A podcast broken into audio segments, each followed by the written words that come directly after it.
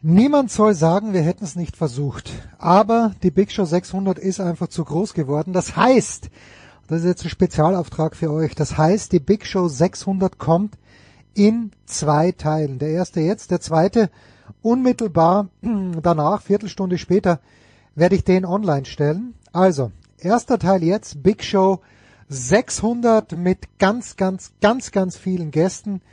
Ähm, ja, erster Teil mit viel Fußball, mit Motorsport und schon mit den ersten Fragen der Fans und mit Handball. Also, auf geht's. Just quiet quickly, please. Das ist die Big Show. Das Sorgenkind unter den deutschsprachigen Sportpodcasts auf sportradio 360.de. Bescheidene Tonqualität Immer dieselben Gäste. Überlänge. Kein Wunder, dass sich bald auch der letzte unserer zwölf Hörer jüngeren, frischeren, technisch perfekten Projekten zugewandt haben wird. Was hilft uns da unser gepflegtes Name-Dropping? Hallo, hier ist Roger Fedor. Hallo, hier ist Thomas Müller. Hey guys, it's Michaela Schifrin. Hallo, hier ist Fabian Hamwisch. Hallo, hier ist Max Girardelli. Hallo, Sie hören Christoph Daum nichts. Eben. Trotzdem, die Big Show. Fast live aus den David Alaba Studios. Jetzt. Ihr hört Sportradio 360. Hilft ja nichts.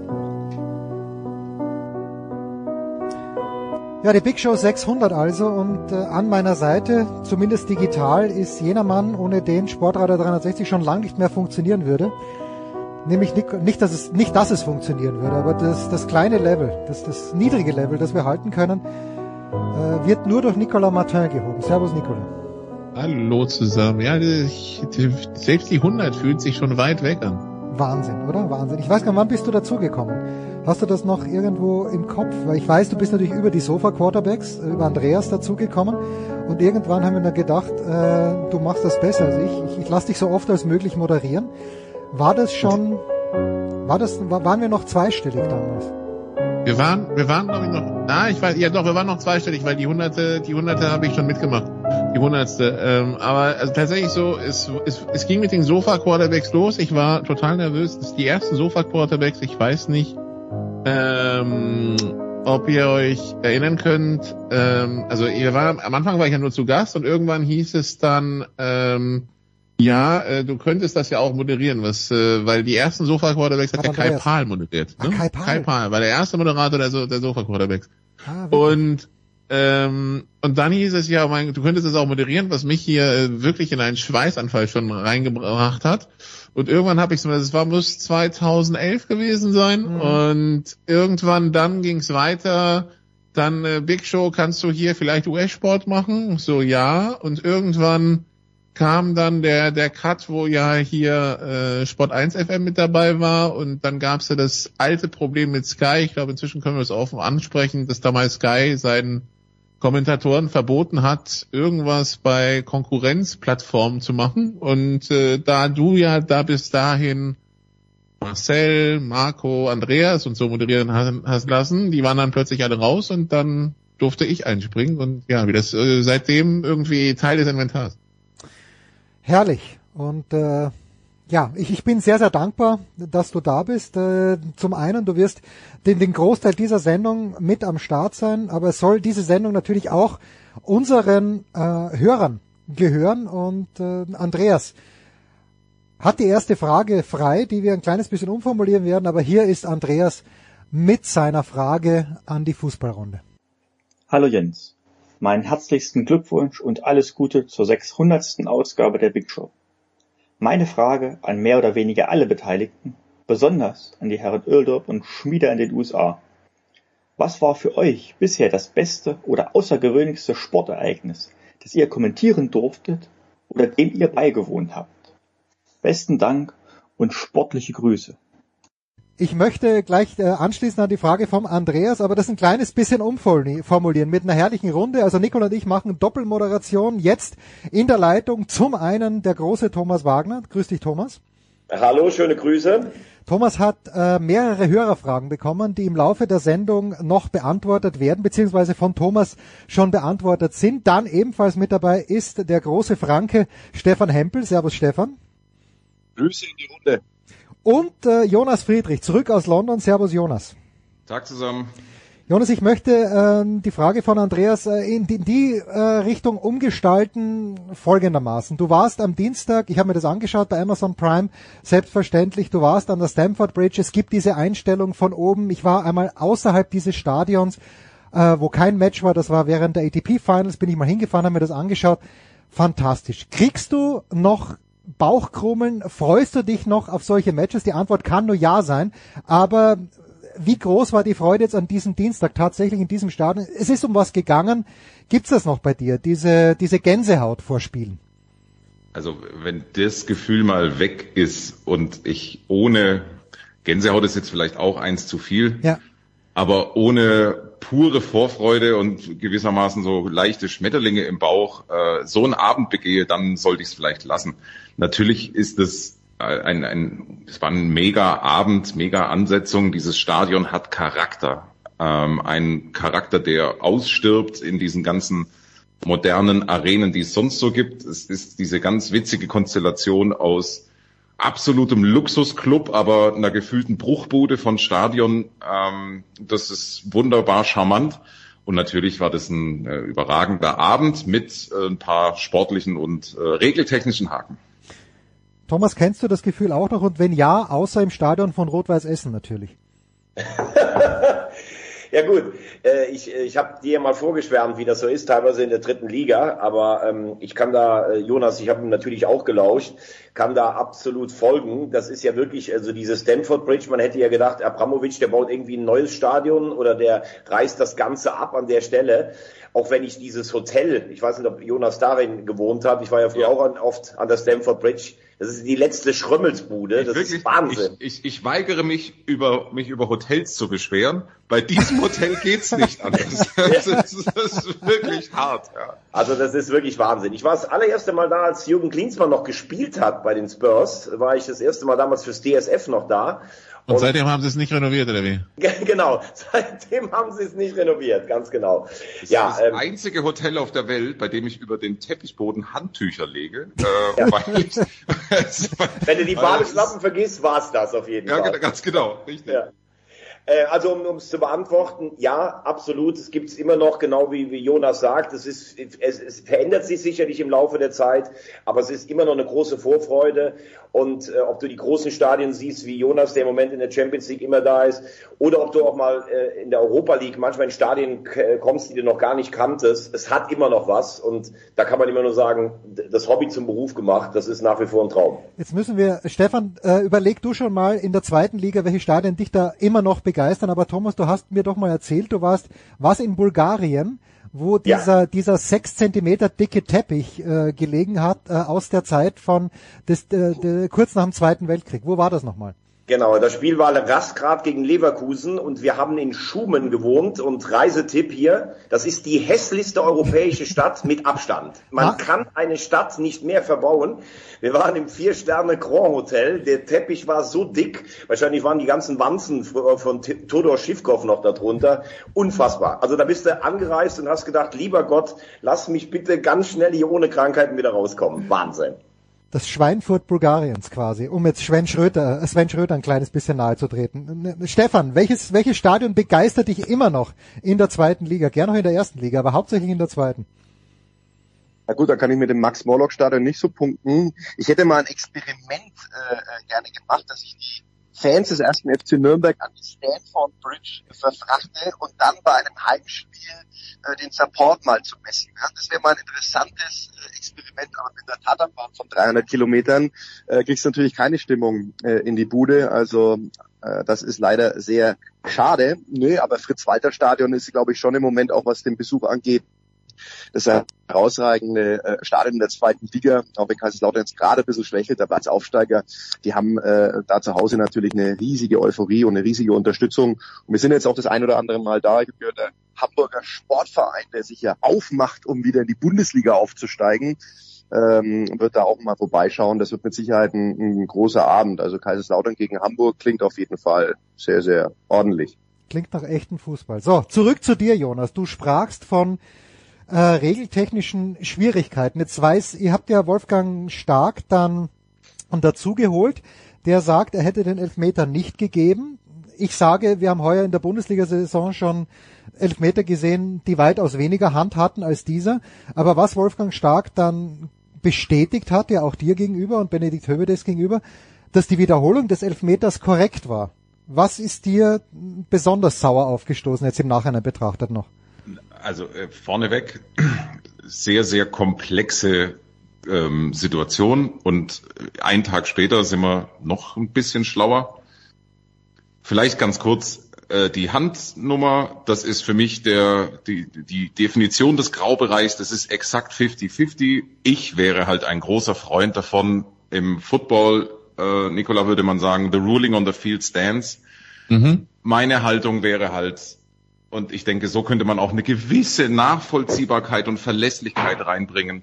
Das, was der Schiedsrichter live wahrgenommen hat. Mhm das ist einfach mal sehr, das hat, das, wenn das nicht ganz klar widerlegt wird, dann soll man es um Himmels Willen so lassen. Und das wäre für mich dann auch die bessere Entscheidung gewesen, jetzt am Dienstag. Aber natürlich, wenn der live gesagt hätte, Handspiel, hätte man ihm auch nicht widersprechen können. Jetzt der zweite Punkt, äh, die Wiederholung des Elvers. Ich kannte die letzte Verästelung äh, dieser Regel, wann der VAR da eingreifen kann und darf nicht. Ähm, Soweit reicht's nicht mit dem Auswendiglernen und draufschaffen. Ähm, und, und daran merkt man auch schon, es ist zu kompliziert. Mein mhm. Bauchgefühl war, irgendwas stimmt hier nicht. Und mein Bauchgefühl ähm, hat bis zum Schluss angehalten. Und im Nachhinein wirklich, wenn man dann ganz tief ins Kleingedruckte reingeht, äh, da erschloss sich mir dann erstens, es geht nicht drum, darauf äh, sind wir ja zunächst gegangen, es geht nicht drum, dass grundsätzlich Dortmunder und Chelsea-Spieler im Strafraum waren, als der Elfer noch nicht ausgeführt wurde. Das ist Ermessensspielraum Schiedsrichter. Das ist nix für den VAR. Es entscheidend ist, dass der Ötschan ähm, den Ball geklärt hat, der vom Pfosten zurücksprang. Und der Ötschan war zu früh in diesem okay. Teilkreis, in diesem Halbkreis. Und jetzt ist Folgendes, der VAR hätte sich nicht einmischen dürfen. Er hätte sich nur einmischen dürfen, wenn der Ötschan einen Chelsea-Spieler behindert hätte beim Nachschuss oder ähm, ja beispielsweise. So hätte der VAR eigentlich sich zurückhalten müssen.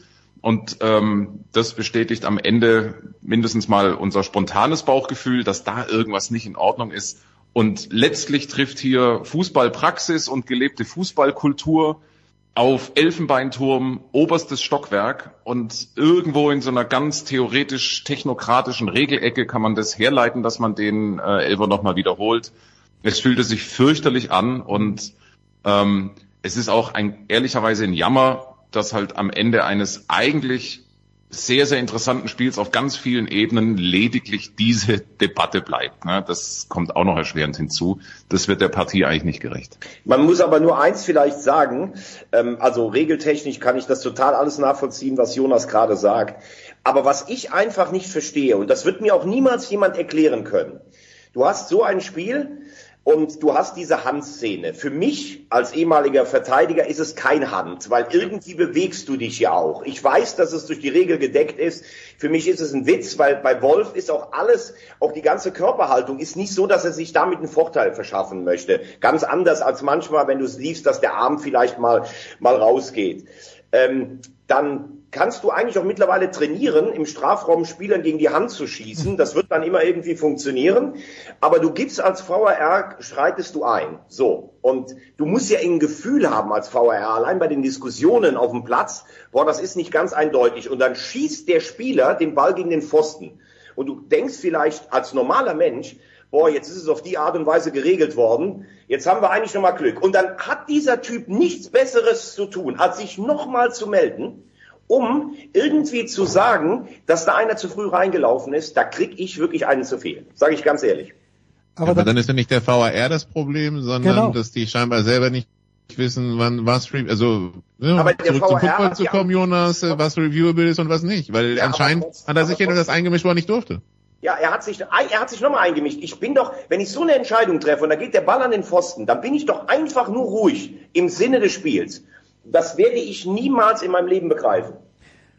Also aber der Vorwurf dann, äh, der an den Schiedsrichter gegangen ist, weil der Makeli, Jonas, der hat das ja gut gesehen, der hat eine super Position gehabt vor dem Handspiel. Und der hat's, wie du sagst, der hat's ja nicht so bewertet, Ruling on the Field war kein Elfmeter.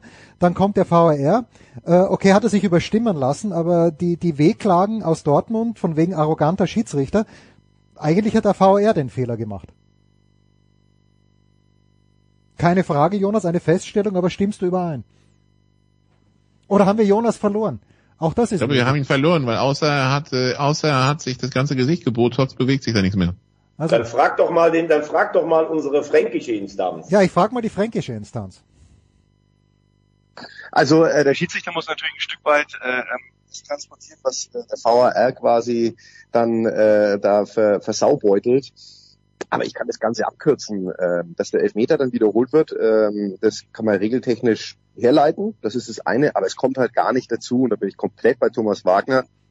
Ähm, als ehemaliger Verteidiger äh, weiß er natürlich, wie sich das anfühlt. Ja. Man kann bei der Handspiellinie nur über die Absichts, äh, über den Absichtsfaktor entscheiden. Und das ist kein absichtliches Handspiel. Ganz einfach. Das ist, er verschafft sich keinen Vorteil, das ist keine Bewegung irgendwie hin zum Ball, das, das interessiert nur die Absicht. Und so bewerte ich die Situationen bei den Spielen, die ich zu kommentieren habe. Und das kann man sehr gut nachvollziehen, finde ich. Weil das kannst du bewerten. Du kannst schon beim Spieler bei entsprechenden Aktionen sehen, verschafft er sich einen Vorteil? Ist das Absicht? Oder ist das aus einer Distanz überhaupt nicht möglich, irgendwie absichtlich was zu machen, wenn du aus einem Meter mit 200 km/h Ball um die Ohren gehst? Oder äh, dich vielleicht noch wegdrehst, dann ist es keine Absicht, sondern willst du diese Situation sogar aus dem Weg gehen. Und dafür müssen die Schiedsrichter einen Blick entwickeln und dann kommst du auch zu transparenten Entscheidungen. Absolut richtig von Stefan und ich kann dazu nur eins äh, nennen. Kennt ihr noch das erste Corona-Spiel Dortmund gegen Bayern? Da gab es die Szene, also Kimmich entscheidet das Spiel mit einem sagenhaften Tor. Boateng auf der Linie, der wirft sich irgendwie in den Ball und du siehst von hinten, er stützt sich mit dem Arm ab in der Hoffnung, dass der Ball noch drauf geht. Das ist dann eine Absicht, aber das war keine Absicht. Und das Zweite, wir diskutieren jetzt nach zwei Tagen immer noch drüber. Gestern hat Lutz Wagner doch gesagt, es ist regeltechnisch nicht richtig, dass eingegriffen wurde. Also der Elfmeter hätte nicht wiederholt werden dürfen. Das ist ja alles Wahnsinn. Das muss man auch mal ganz klar sagen. Ich glaube, wir haben Jonas wieder aufgenommen in die Runde. Ist das korrekt, Jonas? Genau, genau so ist das. Äh, das WLAN oder Skype hat mich rausgeschmissen. Ähm, geht in dem ganzen oder die Schiedsrichterriege. Da, genau, die, die da auch ja, richtig. Ja. Äh, geht aber in dem in der ganzen Gemengelage Jonas nicht ein kleines bisschen unter, dass der BVB nicht so wahnsinnig gut gespielt hat bei Chelsea am Dienstagabend. Zum Beispiel. Also ich glaube, am Ausscheiden selber gibt es im Großen und Ganzen, wenn du beide Spiele hernimmst, gibt es keine Zweifel. Es gibt ganz viele unglückliche Elemente. Dortmund hat Adeyemi verloren, Kobel verloren, das war noch nicht mal der Faktor. Meier hat ein überragendes Spiel gemacht. Ähm, und dann läuft natürlich denkbar ungünstig, wenn du nach zwei Minuten deinen mit Abstand formstärksten Offensivmann verlierst. Ähm, Brandt musste raus, das war der nächste Nackenschlag und dann trotzdem am Ende das Gefühl, dass es unnötig war, weil Dortmund es geschafft hat, nach einer schwierigen Anfangsphase das Spiel ein Stück weit zumindest zu kontrollieren und am Ende des Tages ist es natürlich eine große Enttäuschung, weil wenn man ganz ehrlich ist, natürlich hat, wo war Marco Reus? Die Frage kann man stellen, die muss man stellen. Ähm, er war halt, das war halt so ein Moment oder so ein Spiel, an dem es dann auf den Kapitän, auf den Anführer ankommt und an der Stelle muss man einfach sagen, so richtig da war er nicht. Bellingham wirkt auch platt. Äh, Sebastian Aller, da muss man auch sagen, dass natürlich jetzt so über die letzten Wochen echt die Form runtergeht, Stück für Stück. Ähm, das ist im Moment auch einfach zu, ja, reicht nicht für, für Chelsea, die sich, das kommt ja auch noch erschwerend hinzu, äh, an der Champions League festklammern. In der Premier League wird realistisch nichts mehr mhm. gehen in dieser Saison. Die Champions League ist der einzige Wettbewerb und da haben sie jetzt auch einfach zweimal gut gespielt. Chelsea ist verdient weiter. Dortmund am Ende ich will nicht sagen chancenlos, aber ähm, sie waren nicht nah dran, weiterzukommen. Und ähm, sie hatten ihr Glück. VAR hin, äh, Protokoll her. Sie hatten ihr Glück natürlich auch schon massiv überstrapaziert, schon vor dem Elfmeter. Also, also dementsprechend Punkt. Dortmund ist zu Recht raus und Chelsea eins weiter. Also Jonas hat äh, alles richtig gesagt, aber das muss man auch sagen, weil man ja immer relativ schnell dann auch bei Reus ist. Der hat wirklich am Dienstag kein gutes Spiel gemacht. Aber für mich die größere Enttäuschung war noch Haller, der gar nicht im Spiel war. Und ich muss sagen, ich habe Bellingham in den letzten drei Jahren nicht so schlecht gesehen wie am Dienstag. Ja. Da hat ja nicht ein einziger Pass gesessen, der war völlig drüber. Also das fand ich war dann der Faktor auch im Mittelfeld, weil das Problem war. Ähm, die ersten zehn Minuten wussten sie ja gar nicht, wo vorne und hinten war. Vorne konnte Haller keinen Ball halten. Da brauchst du dann halt auch Spielstärke aus dem Mittelfeld, aus der Zentrale. Und die war leider nicht gegeben ohne Brandt. Ja, viel zusammengekommen an diesem Dienstagabend und äh, die Quintessenz ist eben, dass äh, die Champions League und das habe ich ich, ich habe mir das erlaubt zu tweeten, aber ich weiß nicht, ob ich da vielleicht der einzige bin, aber wäre es nicht wirklich lässig, wenn eine Mannschaft wie Benfica Lissabon, Jonas konnte sie natürlich nicht sehen, aber ich habe nebenbei, habe ich auf der Zone mir Benfica gegen äh, Brügge angeschaut. Okay, war nach ersten, nach einem Hinspiel eigentlich schon entschieden, aber ich fände das so großartig. Die spielen einen richtig schönen Fußball, Thomas, wenn auch gegen eine schwache Mannschaft. Ich, ich finde Roger Schmidt als Trainer spannend ich fände es überragend, wenn Benfica mal ein bisschen weiterkommen würde. Bin ich da allein in dieser Runde? Nein, gar nicht. Also ich habe äh, in meinem Podcast vor drei Wochen gesagt, ähm, dass für mich in der obersten Kategorie City und die Bayern sind und dann kommen für mich Neapel und Benfica. Ähm, ich finde, dass Benfica einen unfassbaren Spielstil hat. Sie haben leider Fernandes verloren. Das ist natürlich schon ein Eckpfeiler, der bei Chelsea noch nicht so richtig angekommen ist. Auch das hat äh, Jonas sehr gut analysiert, wie ich ja immer seine Kommentare ja, liebe. Natürlich, Entschuldigung. Ähm, Roger Schmidt, interessanter Typ, der immer noch manchmal ausrastet, wie die Flasche, die er jetzt zurückgeschmissen hat, aber ich glaube, er ist nicht mehr ganz so von oben herab. Ich finde, es fehlt dieses Jahr der Champions League so die Übermannschaft. Und ich als Fußballromantiker würde mich wahnsinnig freuen, wenn Neapel oder Benfica die Champions League gewinnen würde. Das wäre mal was anderes. Ich traue es Neapel vor allen Dingen zu, aber Benfica ist meiner Meinung nach echt mehr als ein Geheimtipp. Wenn da, also erstmal vielen, vielen Dank, Thomas. Äh, das, äh, ich, ich, ich möchte, ich liebe, äh, du, du weißt, deine Art, deine, deine, dein Tun, dein Schaffen. Äh, jetzt hab, äh, um, um auch dir Honig ums, äh, zumindest ein klein bisschen Honig ums Maul zu schmieren. Vielen, vielen Dank. Unabhängig davon, ich teile jede Einschätzung und es ist eine total romantische Champions League Saison möglicherweise. Also kommt der Gutmann-Fluch vielleicht nochmal äh, auf den Tisch. Das wäre natürlich eine, äh, das, das wäre wirklich herausragend.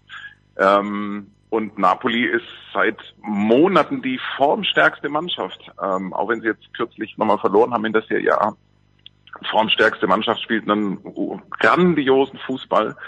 Es wäre wirklich schön, wenn vielleicht mal nicht drei Premier League Clubs, sieht ja ganz gut aus, dass das äh, so nicht mehr hinkommt, äh, wenn nicht mehr drei übliche Verdächtige äh, im Halbfinale wären. Und äh, das ist wirklich eine, kann eine ganz, ganz schöne Champions League Saison werden.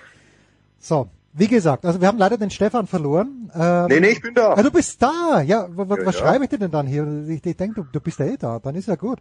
Äh, dann gib Übrigens, du weil wir schon bei Loben waren, ganz kurz, also wie letzte Mal mein Freund Stefan Manny Kals, den erfolgreichsten HSV-Spieler in Darmstadt verarztet hat, das war ganz groß, muss ich sagen. Kompliment.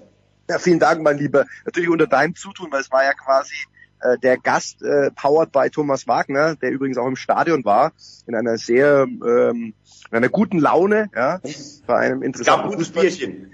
ja, genau. Ja. Soll nicht zu wenig gewesen sein, war äh, war super. Manny Kals, die Bananenflanke äh, mal wieder zu sehen und der hat sich echt gut gehalten. Der ist ja 70 geworden Anfang des Jahres und äh, spielt noch selber Fußball, hat eine Fußballschule und ist auch ein bisschen so wie sagt man im Norden, so knötterig, ne? sagt man doch so ein bisschen so äh, dem HSV auch nicht immer so zugewandt, aber ich glaube, er entwickelt gerade wieder so eine kleine Liebe zu seiner, zu seiner großen Vergangenheit. Er ist ja der erfolgreichste aller Zeiten bei, bei der Raute. Tja, mit Ernst Happel. Damals noch. So, danke Stefan, danke Thomas. Thomas werden wir danach ja noch hören, wie gesagt, bei Hörerfragen. Und apropos Hörerfragen, Jonas Friedrich kann ja alles. Äh, Jonas äh, kommentiert ich weiß gar nicht, ob du in letzter Zeit Handball, hast du Handball kommentiert in letzter Zeit weniger wahrscheinlich, Jonas, oder? Ähm, also das mit alles stimmt auf gar keinen Fall. Doch, doch, doch. Ähm, nein. Und äh, nee, Handball mache ich schon einige Jahre nicht mehr. Also da bin ich mittlerweile auf ähm, gefährlichem Halb-Bundesliga-Wissen angelangt. Ich lebe von den Infos äh, von Mario, äh, von, von Markus Götz. Ähm, wir gehen gelegentlich Mittagessen, der bringt mich dann immer auf den neuesten Stand. Ich verfolge immer mit einem halben Auge frisch auf Göppingen. Äh, das ist äh, mein, klein, mein kleines grünes Herz, das ich dann schon noch habe. Und dann wird's auch schon dünn leider. So, pass auf. Aber jetzt kommt eine Golffrage für dich, die hören wir uns jetzt an. Hallo Jens. Vielen Dank für ähm, 600 Folgen Big Show. Ich weiß nicht, ob ich dich äh, beglückwünschen soll oder bemitleiden soll äh, für diesen ganzen Input, den du jede Woche lieferst. Vielen Dank. Ja, und äh, ja, ich habe eine Frage an, an den Golfexperten in der Runde, wie er aktuell die Situation sieht zwischen der PGA Tour und der Live Golf Tour. Ja. Wird es irgendwann eine Annäherung dieser beiden Touren geben?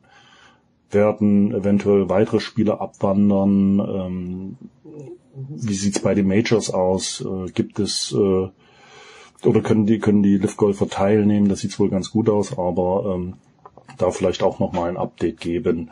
Ja, eigentlich ein Rundumblick zu diesen beiden Touren.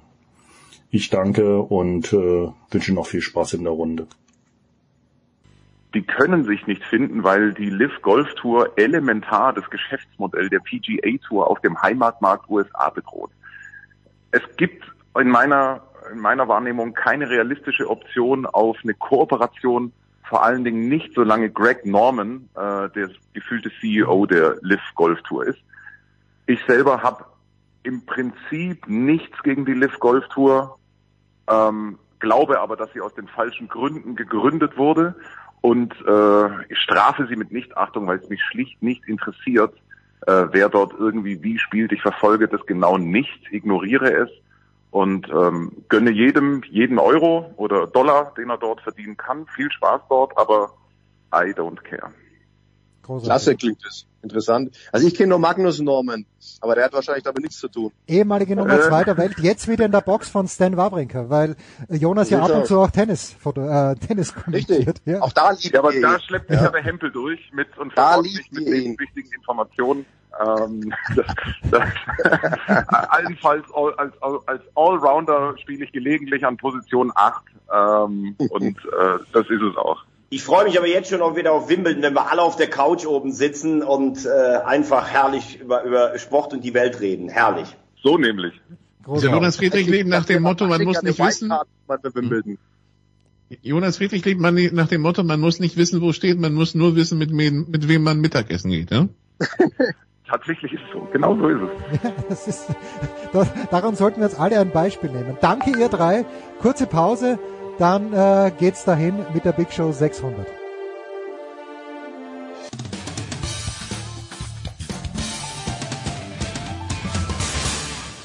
Ja, hallo, grüße euch, hier spricht Franco Foda und ihr hört Sportradio 360. Big Show 600, es wird in einem Stück nicht abgehen, das sehe ich jetzt schon kommen, es ist äh, fantastisch, Nikola ist selbstverständlich dabei geblieben, dann ein Mann, der in dieser Woche ebenfalls ein Jubiläum feiert, äh, ein fantastisches, äh, selbstredend, äh, gefeiert hat schon. Das ist Max Jakob Ost vom Rasenfunk. Ich habe den Max am Rosenmontag letztmals gesehen. Eine brillante Vorstellung, die er wieder gegeben hat. Im, ja, wirklich, Max, wirklich. Grüß dich, Max, erstmal. Ja, hallo. Danke für die Einladung. Max äh, war im Stadion an der Schleißheimer Straße, hat aus seinem Buch vorgelesen, aber ich, ich finde natürlich das anekdotische, den anekdotischen Teil viel besser, auch während du gelesen hast. Es war grandios. Dann mit dabei äh, der neue Chef von Funke Sport, äh, ich sag einfach worldwide, Sebastian Wessling. Servus Sebastian. Und alle Galaxien dazu. Hallo. Grüß dich. Und ebenfalls schon dabei ist Marc Heinrich von der Frankfurter Allgemeinen Zeitung. Marc, das letzte Mal haben wir uns in München gesehen. Live in so person. Es war schön. Grüß dich. Hallo, Grüße auch in die Runde. Guten Morgen. Ich gehe davon aus, Marc, du warst gestern auch bei dieser Kinopremiere, oder nicht? Ja, das war so, ja. Ja, darüber, darüber sprechen wir dann gleich. Aber die erste Frage äh, möchte ich gerne stellen dem Sebastian Wessling. Ich habe einen Schüler, das ist der Maxim, und Maxim ist aus welchen Gründen auch immer Schalke-Fan. Es könnte sein, dass er mit Benedikt Hövedes verwandt ist und dass es deshalb äh, so weit gekommen ist. Und dieser Schalke-Fan macht sich ganz, ganz große Hoffnungen, dass der BVB total angeknackst ist und das Derby an diesem Samstag nicht gewinnen wird. Wie realistisch ist diese Aussicht aus deiner Sicht für Maxim? Na, angeknackst ist er ein bisschen. Also allein schon körperlich. Julian Brandt äh, hat sich ja verletzt, da ist jetzt äh, die Diagnose auch da, hat Muskelfaserriss erlitten, wird also fehlen. Das ist natürlich eine Schwächung für den BVB. Kapitän Marco Reus wackelt, äh, weil er sich mit, ein bisschen mit einem grippalen Infekt rumschlägt. Dann Adeyemi und Kobel ist auch nach wie vor unklar. Also Personal ist der BV, personell ist der BVB also auf jeden Fall angeknackst. Ob er das jetzt auch psychisch sein wird, das ist die spannende Frage. Also nachdem ja die Erfolgswelle jetzt wirklich schon schon surreal lang war eigentlich mit zehn Spielen in Serie, jetzt jetzt muss die Mannschaft dann wirklich mal zeigen, ob all das stimmt, was vorher immer gesagt wurde mit neuem Geist, neuer Mentalität. Ob sie das dann einfach wegsteckt und genauso weitermacht oder ob sie jetzt dann gegen Schalke sich ein bisschen schwerer tun wird. Was, glaube ich, ein sehr unangenehmes Spiel wird für den BVB. Also ich äh, will ihm seine, seine Hoffnung nicht nehmen. Es gibt eine gewisse Hoffnung für Schalke, auf jeden Fall, aber wie groß sie ist, äh, darüber entscheidet, glaube ich, in erster Linie äh, der BVB mit seiner Art und Weise und seinem Auftritt. Jetzt äh, ist der Max ja, du Max, du bist ein akribischer Arbeiter. Wenn du dich vorbereitest auf die Schlusskonferenz beim Rasenfunk und Edin Terzic hat er nach dem Sieg gegen Leipzig gesagt, ja, er kann das nicht mehr hören von wegen Spielglück. Wenn er sich die Statistiken anschaut, dann ist der BVB in allen relevanten Offensivstatistiken vorne dabei, was die Bundesliga anbelangt. Ich glaube schon, dass es sowas gibt wie die glückliche Fügung des Schicksals. Äh, hat sich das Schicksal jetzt ein kleines bisschen gegen den BVB verschworen äh, oder war vielleicht doch nicht alles so rosig die letzten Wochen, wie es Edin Terzic dann gesagt hat? Mm, ja, gut, das weiß ich nicht. Ich meine, Edin Terzic muss da ja auch quasi Erwartungsmanagement betreiben und gleichzeitig äh, muss er natürlich auch äh, den Verein schützen und Promotion betreiben. Also deswegen, das ist ja für mich alles Marketing. Das hat ja jetzt für mich keine Relevanz. Also klar, es gibt Statistiken, in denen man äh, sehen kann, dass der BVB das eine oder andere Spiel vielleicht auch etwas, auch statistisch gesehen glücklich gewonnen hat. Und es gibt aber halt genauso viele gute Argumente zu begründen, warum dem jetzt so gekommen ist. Also ich finde die große Problematik für uns Sportjournalisten ist ja immer nicht nur vom Ergebnis her zu argumentieren, auch wenn wir wissen, dass die Ergebnisse aber das sind, was am Ende in der Tabelle steht und was dann auch über Erfolg oder Misserfolg entscheidet.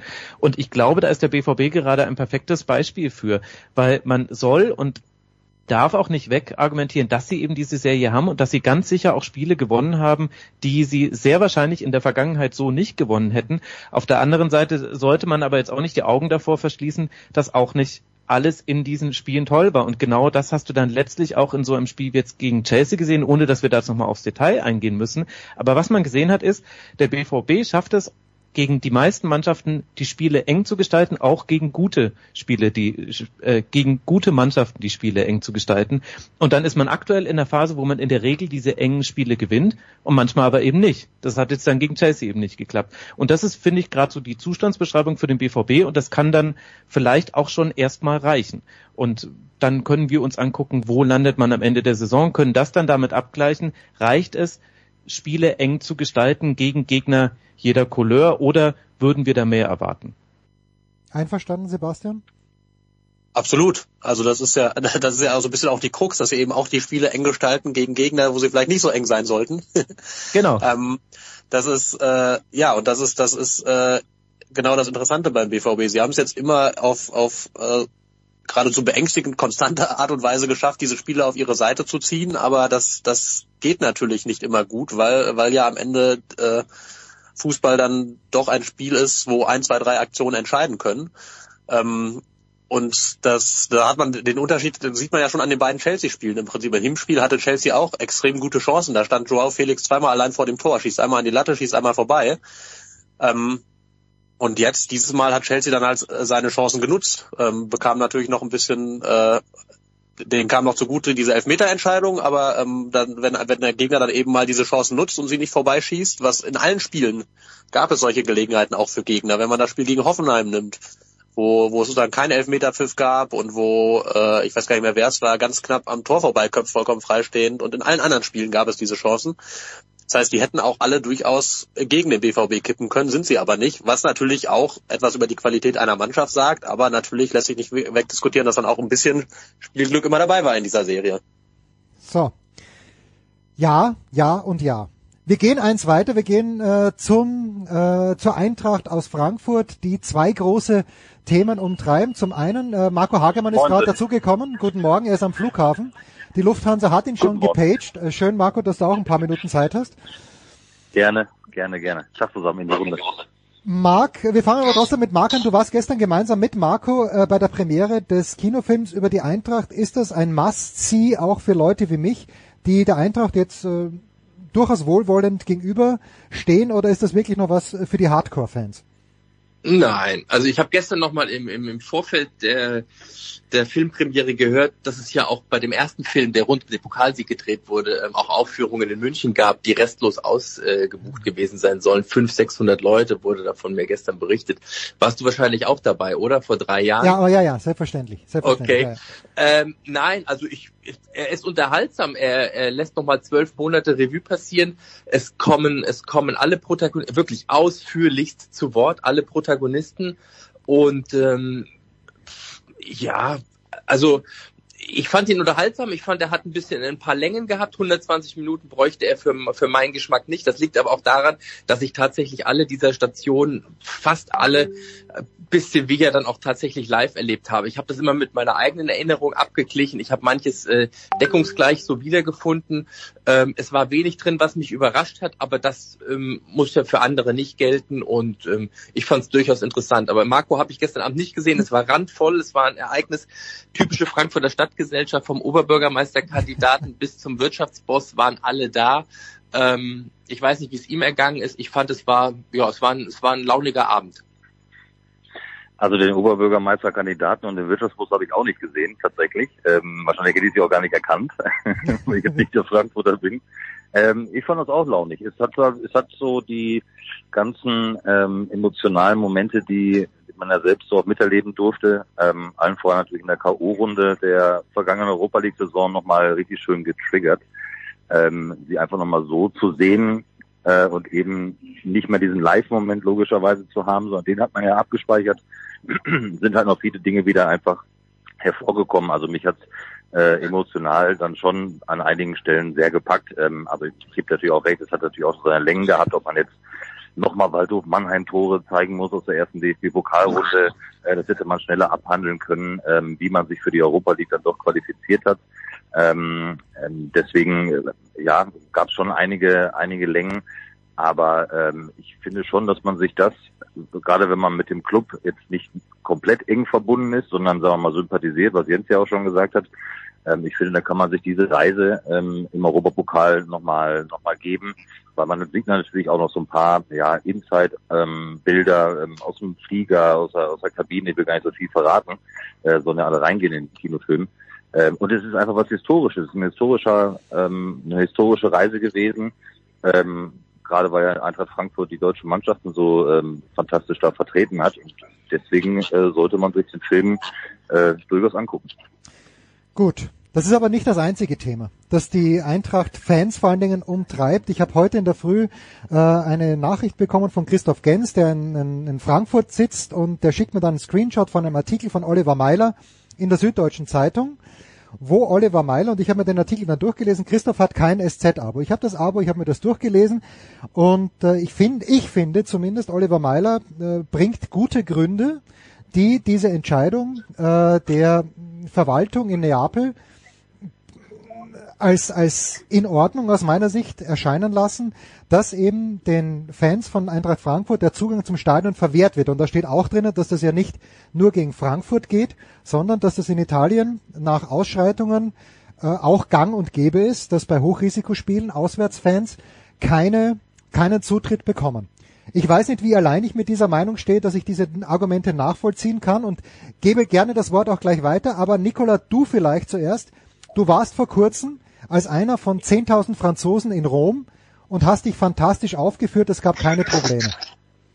Es war halt Rugby, es war nicht Fußball. Ähm, also ich, ich bin da auch ein bisschen zwiegespalten. A, ähm, grundsätzlich als jemand, der wirklich sich fast mehr als Europäer fühlt als als Franzose oder sonst was, ähm, weil ich in Deutschland noch Malta lebe, Familie in Frankreich und in der Schweiz habe und gerade zu Corona-Zeiten dann gemerkt habe, dass ich eigentlich in einem Europa aufgewachsen bin, das äh, offen ist und dass dieses Euro offene Europa auch mit das Wichtigste ist, habe ich grundsätzlich was gegen alles, was irgendwie Freizügigkeit einschränkt.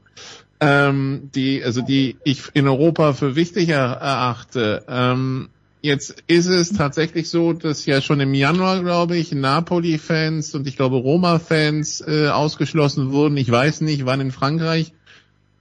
das letzte Duell zwischen PSG und Olympique Marseille stattgefunden hat, wo Auswärtsfans dabei waren. Ähm, also äh, ich, ich finde es immer schade, aber ich, ich habe auch persönlich immer das Gefühl, dass da so, so ein bisschen zu wenig also Selbstreflexion kommen, wie man das Problem jetzt löst, weil die, Pro die Probleme mit Ausschreitungen gibt es seit Jahren und irgendwie man kriegt es nicht im Griff und das ist das, was ich immer schade finde. Also ich, ich muss auch sagen, äh, man kriegt es ja vielleicht auch hier mit. Ich bin ja gerne in der Welt unterwegs, um mir irgendwelchen Sport anzuschauen, aber diese grundaggressive Stimmung beim Fußball ist zum Beispiel, wirkt auf mich zum Beispiel komplett abturnt und dann fliege ich lieber nach London am Wochenende und schaue mir Rugby an, als dass ich, wenn ich in Hamburg bin, irgendwie zu St. Pauli oder zum HSV gehen würde. Und irgendwie, ja, ähm, ich habe das Gefühl, da passiert teilweise ein bisschen zu wenig. Wer, wer mag anfangen? Darf ich mal reinspringen? Unbedingt. Und ich, ich weiß, sagen, dass ich mich damit unter Umständen in die Nesseln setze. Ne? Nee, nee, das also. ist alles gut. Ach, es geht gar nicht äh, gegen dich, äh, Nicola. Aber ich muss sagen, dieser, dieser Kommentar, äh, der ist, äh, ich finde den ganz grauenhaft. Und äh, das meine ich nicht persönlich gegen Oliver Meiler, ich, ich, kenne ihn nicht, aber der bringt nämlich ganz wunderbar auf den Punkt, mit wie viel Halbwissen und auch äh, Double Standards über Fußballfans gesprochen wird, weil da einfach Dinge drinstehen, erstmal Grundannahmen sind falsch. Ich war 2018 damals mit der Eintracht in Rom mit dabei. Und ja, da sind äh, Dinge passiert, die nicht schön waren, aber wie viele Dinge da von Seiten der Polizei unter anderem auch den Frankfurt-Fans gegenüber passiert sind, das steht in solchen Artikeln nicht. Ich war nicht in Marseille mit dabei. Ich habe versucht, mich darüber sehr kundig zu machen. Es ist eine hochkomplexe Gemengelage da. Und natürlich ist es so, dass im Fußball, also Gewalt im Fußball ist ein Problem. Ich will das nicht kleinreden, aber ich finde es schon erstaunlich, dass wir die, die härtesten Grundrechtseinschränkungen in diesem Bereich einfach so durchwinken und sagen, ja, das ist eine adäquate Maßnahme. Und da geht es jetzt mir noch gar nicht um den Zeitpunkt, zu dem das bekannt gegeben wurde und um mögliche Wettbewerbsverzerrung und so weiter, sondern ich finde, der Bereich der Fußballfans ist einer, in dem Grundrechte wirklich mit Füßen getreten werden. Und auch wenn Fußballfans wirklich keine Enge sind, frage ich mich, ist es wirklich unsere Antwort der Gesellschaft darauf, dass wir einfach sagen, nö, ihr dürft hier jetzt gar nicht hin und wir kesseln euch jetzt ein. Und äh, wenn ihr jetzt nicht bereit seid, euch bis auf die Taschen auszuziehen, dann verwehren wir euch den Zutritt hier und dorthin. Also das würde ich einfach gerne mal grundsätzlich in Frage stellen. Das ist nicht eine Gesellschaft, in der ich leben möchte, anerkennend, dass es ein Problem mit Gewalt im Fußball gibt. Martin? Würde mich da gerne anschließen. Bin ich, bin ich ja genau, bin ich, Entschuldigung, nur ganz kurz, bin ich, Max, bin ich komplett bei dir. Ähm, ich ich habe den Kommentar auch gelesen. Ich finde, man, man kann ihn so herleiten, aber die, die Fakten, die da halt auch aufgeführt werden, die, die, die, die stimmen für diese Herleitung nicht. Also Marseille ist eben kurz angesprochen worden. Die Fans, die schwer verletzt wurden, das waren Eintracht-Fans. Ähm, was damals bei Lazio Rom passiert ist, hast du genau richtig aufgeführt und ähm, die Ausschreitung von Köpfe einschlagen. Ich war vor drei Wochen bei dem Spiel hier in Frankfurt dabei. Die hat es so überhaupt nicht gegeben. Ähm, es gab das übliche Ballyhoo vor dem Spiel, 36 Festnahmen. Es war ein Hochrisikospiel, aber auch die Stadt Frankfurt, die Polizei, Hessen Polizei war darauf vorbereitet. Was mich ein bisschen stutzig macht, ist, dass eine, eine, eine Großstadt, eine Weltstadt, ähm, eine Stadt, die jeden Tag von Touristen geflutet wird, wie Neapel, nicht in der Lage sein soll, mit 2500 Frankfurter Fans klarzukommen. Also was sagt das über eine Verfassung aus, über eine Verfasstheit der, der Polizeiordnung dort? Ähm, ich finde, es geht überhaupt nicht, diesen Bann nur auf die, die Gästefans auszusprechen. Wenn man zu der Erkenntnis kommt, es handelt sich um ein Hochrisikospiel, da gibt es ja durchaus Indizien dafür. Es gibt ähm, eine bekannte Freundschaft zwischen Eintracht-Hooligans und Hooligans von Atalanta Bergamo, die im Übrigen jetzt am Wochenende gegeneinander spielen. Die hätten sich bestimmt zusammengeschlossen und die werden sich auch jetzt zusammenschließen. Die werden auch nächste Woche dort sein. Wenn man zu diesem, zu diesem, zu diesem Beschluss kommt, ja, dann bitteschön, dann macht doch ein Geisterspiel draus, aber doch nicht so zu sagen, man macht diese eine kleine winzige Kurve, dieses winzige Tortenstück, diese 2400 plus die 300 VIP-Fans, die lässt man nicht ins Stadion. Also das hat so ein Geschmäckle für mich und ähm, also der Eintracht eilt im Guten wie im Bösen vielleicht einen Ruf voraus und ich glaube, das macht man sich gerade in Neapel bei der Entscheidungsfindung gerade zu eigen. Ich würde mich dem absolut anschließen, ähm, würde noch einen anderen Punkt ergänzen. Also ich finde, ähm, wenn man, wenn man auswärts in, in Europa mit Fußballmannschaften mit unterwegs ist und sich mit Fans unterhält, die mit unterwegs sind, dann bekommt man eben auch sehr oft wieder gespiegelt, was für große Probleme es im Umgang mit diesen Fangruppen gibt. Und das, das spielt da, finde ich, auch eine ganz große Rolle. Also wenn man, wenn man anguckt, wir haben ja jetzt äh, an jedem Wochenende oder an jedem zweiten Wochenende Eintracht-Fans äh, in Deutschland unterwegs und das sind das ist sicher alles keine Engel und ich will das überhaupt nicht kleinreden, dass wir ein ge gewisses Gewaltproblem im Fußball haben. Aber es klappt ja meistens. Also wann gibt es in Deutschland mal größeres, größeres Theater? Was auch daran liegt, dass die Polizei sicher nicht alles perfekt macht, aber auch gelernt hat in der Vergangenheit und sehr viel entspannter umgeht, oft mit Fangruppen, als das in der Vergangenheit der Fall war und als in anderen Ländern der Fall ist. Also das, man tritt denen ein bisschen, bisschen freundlicher, ein bisschen zugewandter entgegen, man tritt ihnen nicht sofort vermummt und mit Helm entgegen, man gängelt die nicht total, man schubst sie nicht in irgendwelche Richtung und fährt die in enge Gänge und so. Also da hat man sehr viel gelernt, finde ich. Und dadurch ist vieles oft entspannt. Und in anderen Ländern beobachte ich dann oft oder bekomme ich gespiegelt von Fans, dass es teilweise nicht so ist. Also es war ja zum Beispiel, als, der, als Borussia Dortmund mal in Sevilla war, da gab es unfassbar mhm. Ärger. Und ähm, auch, auch zu anderen Anlässen. Ähm, jetzt, wir haben ja auch mitbekommen, was rund ums Champions League Finale mhm. los war in Paris, was, was ja einfach große organisatorische Fehler waren und Fehler der Polizei. Und sowas ähm, beobachte ich an ganz vielen Orten. Und das ist, glaube ich, ein, ein Problem, was auf jeden Fall dazu führt, dass es überhaupt erst zu solchen Ereignissen kommt. Und wenn da die die Organisatoren und die Polizei da auch mal etwas stärker in die Selbstreflexion gehen würden und da vielleicht auch sich fragen würden, wie, was können wir denn dazu beitragen, dass vielleicht Dinge nicht komplett eskalieren. Also es kann ja immer mal wieder passieren natürlich, aber man sieht ja als Indiz, wie selten was in Deutschland passiert, wo diese Fangruppen ständig unterwegs sind. Ähm, und von daher kann ich nicht ganz verstehen, dass man so reagiert, was ja tatsächlich, wie schon gesagt wurde, ein recht drastischer Eingriff einfach auch in, in Rechte von Fans ist, der für mich unverhältnismäßig ist, weil er eben auch ganz viele Unschuldige trifft wenn, wenn Sebastian sagt, dass da von Seiten der Polizei äh, etwas getan werden muss, äh, auch in anderen Ländern, ist das nicht wieder diese typische deutsche Sicht? Bei uns ist eh alles besser und wir erwarten von den anderen, dass sie sich da nach unseren Richtlinien verhalten? Oder darf man sowas schon erwarten, wenn man ins Ausland kommt? Marco, du hast schon lange nichts mehr gesagt, ich, ich stelle gleich dir diese schwierige Frage.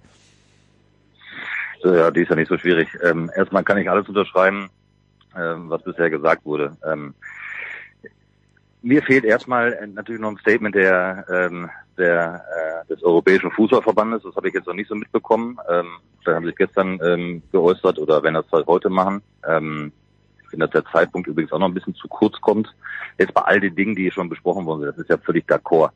Äh, und ähm, da fehlt mir schon mal jedem, einfach mal ein Statement, ähm, wie man dazu steht, ähm, was man sich auch vielleicht selbst mal einfallen lassen wird, äh, um mit den äh, entsprechenden Städten, ähm, Verbänden auch mal zu sprechen, weil eins ist doch mal klar. Also das ist, das könnte, das, jeder könnte ja sagen, so, wenn, wenn der, der Innenminister von Neapel sagt, so, wir machen das nicht, dann sagt irgendwann mal einer in Rotterdam oder in Madrid oder in München oder in Hamburg, das machen wir auch nicht. Genau. Also wohin kommen wir denn dann? Also das ist das ist ja das ist ja quasi fast eine eine Willkür. Nee, wir haben gar keine Lust, ähm, uns groß damit auseinanderzusetzen und ähm, in Vorleistung zu gehen und zu organisieren.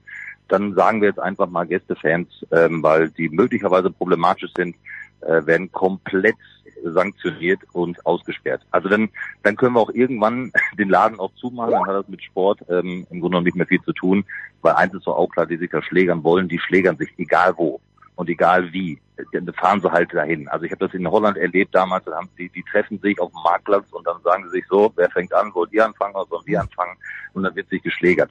Ähm, das ist natürlich auch ein Schlag ins Gesicht von vielen, vielen, vielen Abertausenden Fans, die nicht ins Stadion gehen, äh, um sich zu schlägern, sondern um ein Fußballspiel und um den Club zu unterstützen. Das ist schon mal das A und O. A und, o. und ich glaube auch nicht, und das ist ja, das wäre jetzt auch zu plakativ, äh, dass man sagt, wir wissen ja alles besser. Nee. Wir, wir beweisen das jedes Wochenende in den Bundesliga-Stadien. Wir haben am Wochenende das Derby, ähm, Dortmund Schalke. Äh, da gibt es auch nicht nur Friede, Freude, Eierkuchen und die großen Freundschaften äh, aus den vergangenen Jahren und Jahrzehnten, die da geschlossen worden sind, ähm, sondern es muss im Dialog stattfinden. Also man muss jetzt ganz klar auch die UEFA, finde ich, mit ins Boot holen. Wie stellt die sich eigentlich zu dieser mhm. komplizierten Situation auf? Und was sagen sie eigentlich? Wie, wie wollen wir das handhaben ähm, in Zukunft? Weil es ist doch auch klar, ähm, das Los Achtelfinale Neapel Eintracht Frankfurt ist jetzt nicht seit gestern bekannt. Ähm, und wir werden auch in Zukunft noch weitere Spiele haben, wo es äh, problematische Fälle geben könnte. Ähm, und da muss man jetzt in Dialog. Ansonsten wird es Willkür. Dann, dann kommt jeder daher und sagt, nee, machen wir nicht, Stadion gesperrt für Gästefans. Und dann haben wir den Salat und dann hat das ja mit, mit dem Sport an sich, mit dem Wettbewerb an sich ja gar nichts mehr zu tun. Ich will auch ausdrücklich nicht gesagt haben, wir Deutschen sind perfekt und die sollen alle von uns lernen und wir zeigen euch, wie das funktioniert. Ne? Also ähm, es geht mir nur um diesen, diesen einen Punkt wirklich, dass die Polizei in Deutschland auch nach vielen Problemen, die es gab, gelernt hat, ähm, dass, dass man anders umgehen muss, auch mit, mit, mit Fangruppen, dass man Dialog suchen muss im Vorfeld und dass man den auch offener gegenübertritt, so es möglich ist. Das ist so, das ist ja auch ein Lernprozess, der stattgefunden hat.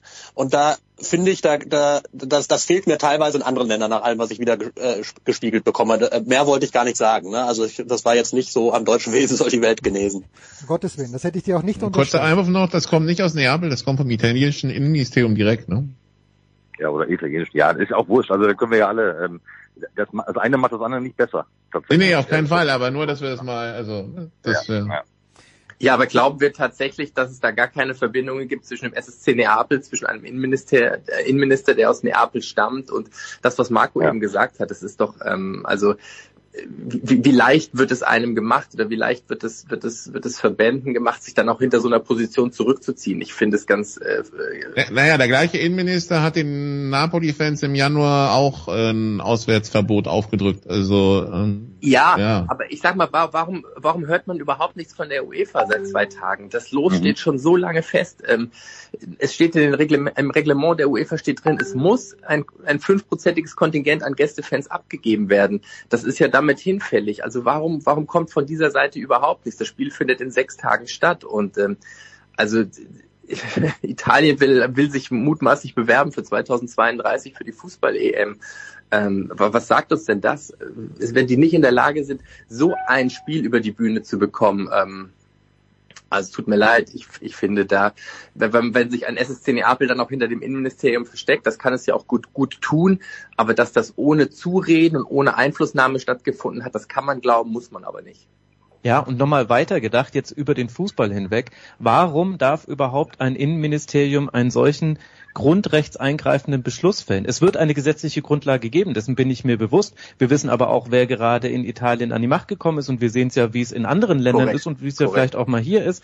Wollen wir darüber nicht vielleicht auch mal sprechen, warum sowas grundsätzlich einfach möglich ist, weil das würden wir in jedem anderen Lebensbereich so nicht akzeptieren. Ja.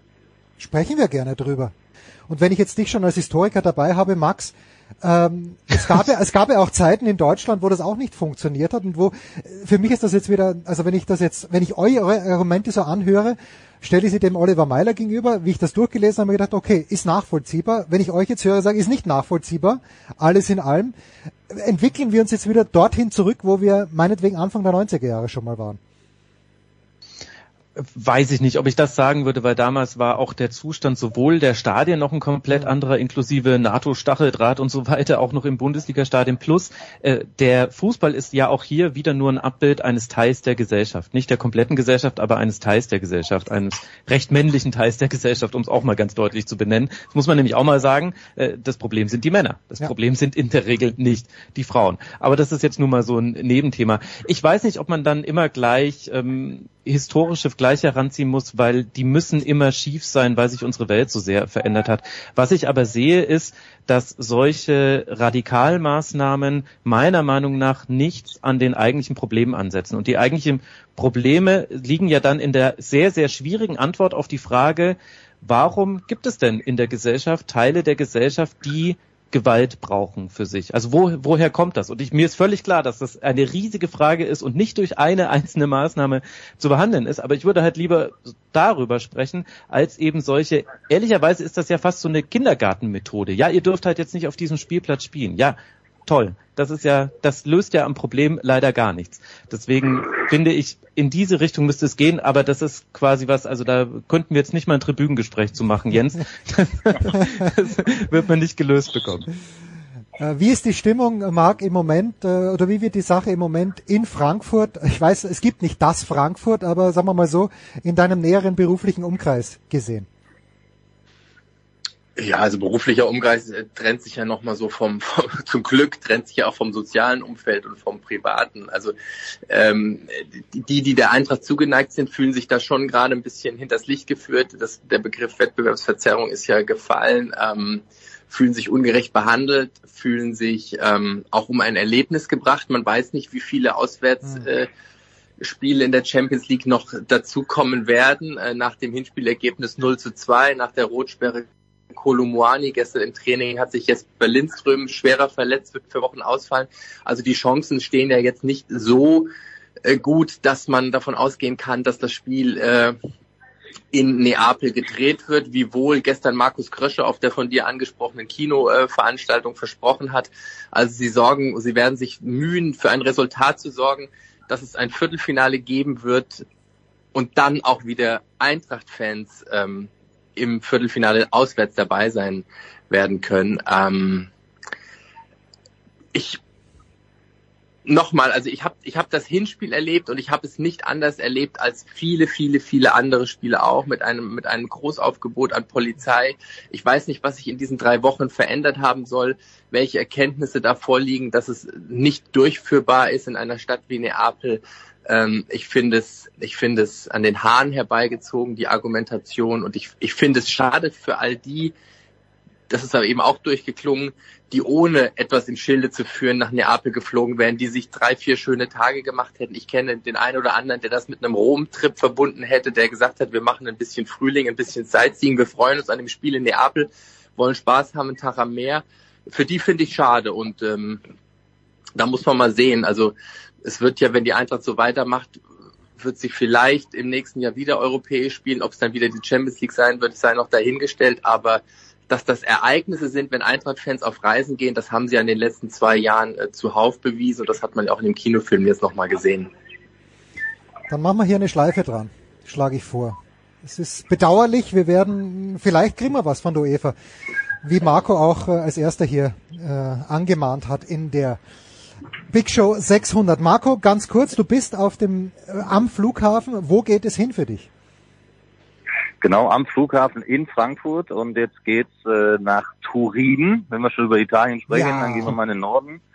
Äh, da gibt's ja auch so ein paar Problemchen, aber jetzt nicht mit dem Ausmaß äh, wie äh, in Neapel dann nächste Woche. Ähm, aber auch da äh, kann man sicherlich über das ein oder andere sprechen. So Stichpunkt Tickets äh, storniert von Juve. Ähm, obwohl die ja auf ganz legalem Weg ähm, sich Freiburger Fans äh, geschnappt haben. Ähm, auch da äh, sehr interessant, was sich da die Italiener haben einfallen lassen. Ähm, äh, womöglich äh, haben sie aus äh, Barcelona nichts gelernt, ähm, dass man dann doch noch über Umwege an Tickets kommt und jetzt merken sie, okay, wir müssen die dann äh, stornieren. Äh, auch nicht die feine Art von Juve, egal. Ähm, das wird jetzt äh, dann auch wirklich aus, äh, ausufern, wenn wir darüber noch sprechen. Ähm, deswegen morgen, äh, nee, heute, heute ist das Spiel, um Gottes Willen. Heute Juve gegen Freiburg, heute Abend äh, und dann geht's morgen äh, über Frankfurt dann nach Köln zum FC. Spannend, spannend. Marc am Wochenende beruflich im Einsatz wo? Ja, die Eintracht spielt gegen Stuttgart und darüber hinaus findet in Düsseldorf die Ehrung der Eishockeyspieler des Jahres statt. Und Max, du bist am Wochenende wieder 18 Stunden vor allen Bildschirmen, die, die bei drei nicht auf dem Baum sind. Ja, ist korrekt. Äh, neun Spiele Männerbundesliga, sechs Spiele Frauenbundesliga. Das wird wieder intensiv, sage ich mal. Ich, äh, die, die Frage, die mich beschäftigt, ich habe dich jetzt äh, ab und zu ja auch in der Allianz Arena gesehen, also live vor Ort. Äh, mhm. Planst du das dauerhaft oder sind es dann wirklich nur äh, Highlight-Spiele, die du dir raussuchst? Nee, das sind Ausnahmen, weil ich verliere oft äh, Hinfahrt und ja, Rückfahrt ja. so viel Zeit, in der ich andere Spiele gucken könnte. Und ich sehe dann immer nur ein Spiel. Also mein Wochenende funktioniert ja nur, wenn ich immer zwei Spiele parallel gucke. Was soll ich dir sagen? Gestern Abend, mein Sohn hatte Karten, ich habe sie bezahlt, selbstverständlich, für Bayern gegen PSG. Er hat seinen besten Kumpel mitgenommen. Ähm, und ich habe mir dann aber gedacht, ist es nicht großartig, jetzt um drei vor neun äh, mir den Fernseher anzuwerfen und Star anzuschauen. Äh, und ich muss nicht zum Stadion hinfahren, vom Stadion zurückfahren. Obwohl, naja, ab und zu wäre es vielleicht doch nicht schlecht.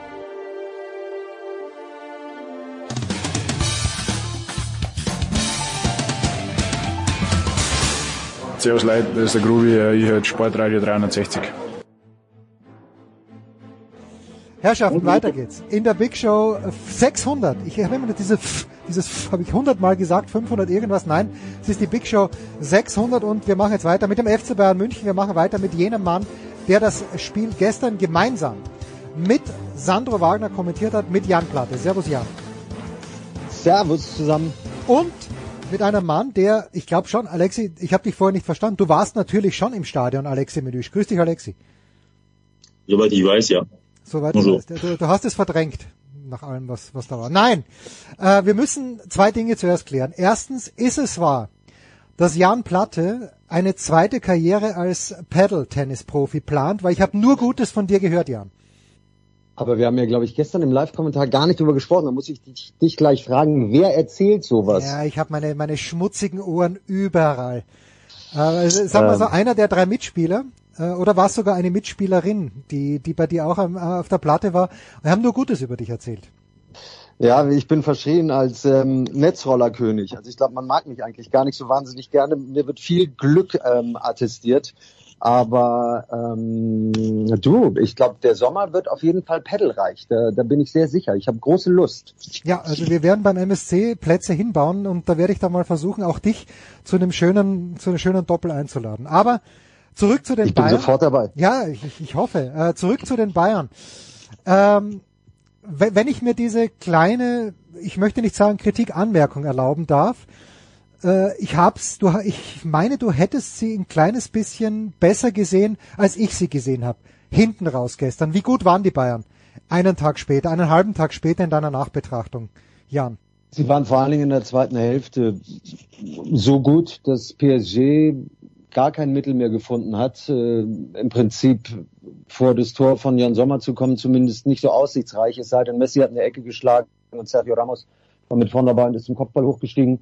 Ich finde schon, wir haben gestern auch gesagt, aber klar, du, das, du wirst es an irgendwas festmachen, dass die erste Hälfte jetzt nicht wahnsinnig doll war. Julian Nagelsmann hat das danach ja auch bestätigt. Also es war nicht so, dass sie völlig kontrolllos da irgendwie in der eigenen Arena Fußball gespielt haben, aber sie hatten eben drei, vier Situationen, in denen sie PSG einmal eingeladen haben, zwei, dreimal irgendwie Räume aufgemacht haben in der Tiefe, die es eben nicht anzubieten galt, was ja irgendwie äh, klar auf dem, auf dem Plan stand vor diesem Spiel. Aber ich fand, sie haben sich enorm gesteigert in der zweiten Hälfte. Es war mal wieder gut, dass es eine 15-minütige Pause gab, die Julian Nagelsmann dann scheinbar sehr gut genutzt hat, um ihnen nochmal klarzumachen, was er dann doch eher von ihnen sehen möchte. Und so gab es ja zwei, zwei sehr unterschiedliche Halbzeiten mit wirklich guten Bayern, fand ich in, in Durchgang zwei. Okay, das, das ist es vielleicht bei mir, dass ich dann, Alexi, meine Enttäuschung, wie schwach eigentlich Paris Saint-Germain ist, wenn man von Kylian Mbappé absieht. Ich habe auch Messi gestern nicht gut gesehen, äh, aber wie schlecht komponiert diese Mannschaft ist, vielleicht war das dann schon eine Ernüchterung oder Enttäuschung auf meiner Seite, dass diese Mannschaft, und Sandro Wagner hat es dann ja auch gesagt, dass mit Ausnahme von Mbappé ist Bayern auf jeder Position eigentlich besser besetzt als PSG und das spricht nicht gegen wer auch immer die letzten Jahre, zuerst war es ja Leonardo, ich weiß gar nicht, wer jetzt Sportdirektor ist, aber das spricht nicht gegen diejenigen Leute, die den, das spricht nicht für diejenigen Leute, die den Kader zusammenstellen bei PSG. Das ist einfach keine gute, Achtung, Mannschaft, Alexi. You heard it here first. Äh, Der Sportdirektor ist Luis Campos, der auch noch gleichzeitig Sportdirektor von äh, Celta Vigo ist. Äh, Also super, zwei Vereine auf einmal und wohnt noch in Monaco. äh, Klammer zu, aber ähm, ja, die Mannschaft ist äh, falsch konstruiert worden, das ist völlig klar. Aber du, siehst auch, wie dünn der Kader ist, wie, wie, wie schwach die pa äh, Pariser Bank gestern war. Im Vergleich mit den von Bayern, das war ja, wenn du äh, Eintracht Braunschweig und, und äh, Manchester City heute vergleichst, ein Riesenunterschied. Paris hatte einfach keine vernünftige Alternative auf der Bank. Und Gott sei Dank ging es nicht in die Verlängerung, weil da hätte Bayern wahrscheinlich noch vier Tore erzielt. Äh, zwischen Minute 91 und 120. Ähm, ja, das ist einfach ein, ein Drama. Jedes Jahr das gleiche Lied um die, um die Jahreszeit. Was machen wir jetzt? Muss der Trainer gehen? Kommen neue Spieler? Ähm, es nervt einfach. Und ich kann auch den, den, den, ja, die, den, den Wut der, der Fans verstehen, die einfach nicht verstehen, wie kann man so große Stars kaufen, die eh nichts liefern, die eh keinen Bock auf dem, äh, auf dieses Projekt haben. Also Messi ist einfach eine Frechheit. Natürlich bester Spieler aller Zeiten hin oder her, aber was er leistet, beziehungsweise was er nicht leistet, ist einfach eine bodenlose Frechheit. Ist nicht am Laufen, interessiert sich nicht, niemand kommt nach unten. Das ist einfach sein Cousin, äh, von dem der bei Argentinien spielt. Und das ist ja die größte Frechheit. Und äh, deswegen wäre schon mal die, die, die erste gute Entscheidung, dass er nicht verlängert, dass das demnächst mal rauskommt. Das wird auch so sein. Und äh, aber nicht allein an ihm muss man das Ausscheiden äh, klar machen, sondern an die Entscheider aus Doha, die äh, schon vor einem Jahr gesagt haben, nach dem Aus gegen Real Madrid, wir wollen jetzt kein Bling-Bling mehr, wir wollen keinen großen Spektakel, sondern eine Mannschaft, die sich für den Verein zerreißt auf dem Platz. Und das war genau wieder das Gegenteil gestern. Und äh, wie kann man auch Jetzt hat man beides nicht. Also, oder? wie kann man einen Spieler spielen lassen, der verletzt ist, nach 30 Minuten runter, dann da kommt der eine rein, der hat sich nicht mal warm gemacht und, und, und äh, wieder ein Rückschlag in der Halbzeit muss wieder raus. Das ist ja alles amateurhaft. Und deswegen äh, ist einfach traurig aus Pariser Sicht, aber ich weiß, dass die Deutschen ja äh, heute einen Feiertag haben, weil die hassen ja Paris Saint-Germain, aber ist ja okay.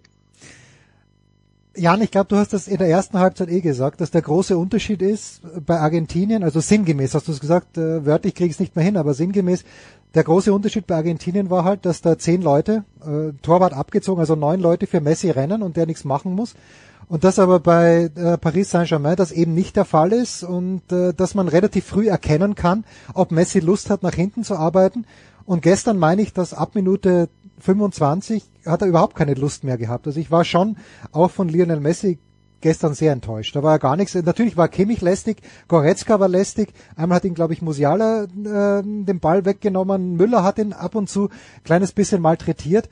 Aber ich war extrem enttäuscht von Lionel Messi gestern. Jan, wie ist dir gegangen? Ich hatte auch gedacht, dass wir mehr von ihm sehen, vor allen Dingen auch, weil er neulich in dem Spiel ja gegen Marseille in der Liga auswärts ähm, das das hervorragend gemacht hat und richtig Lust hatte.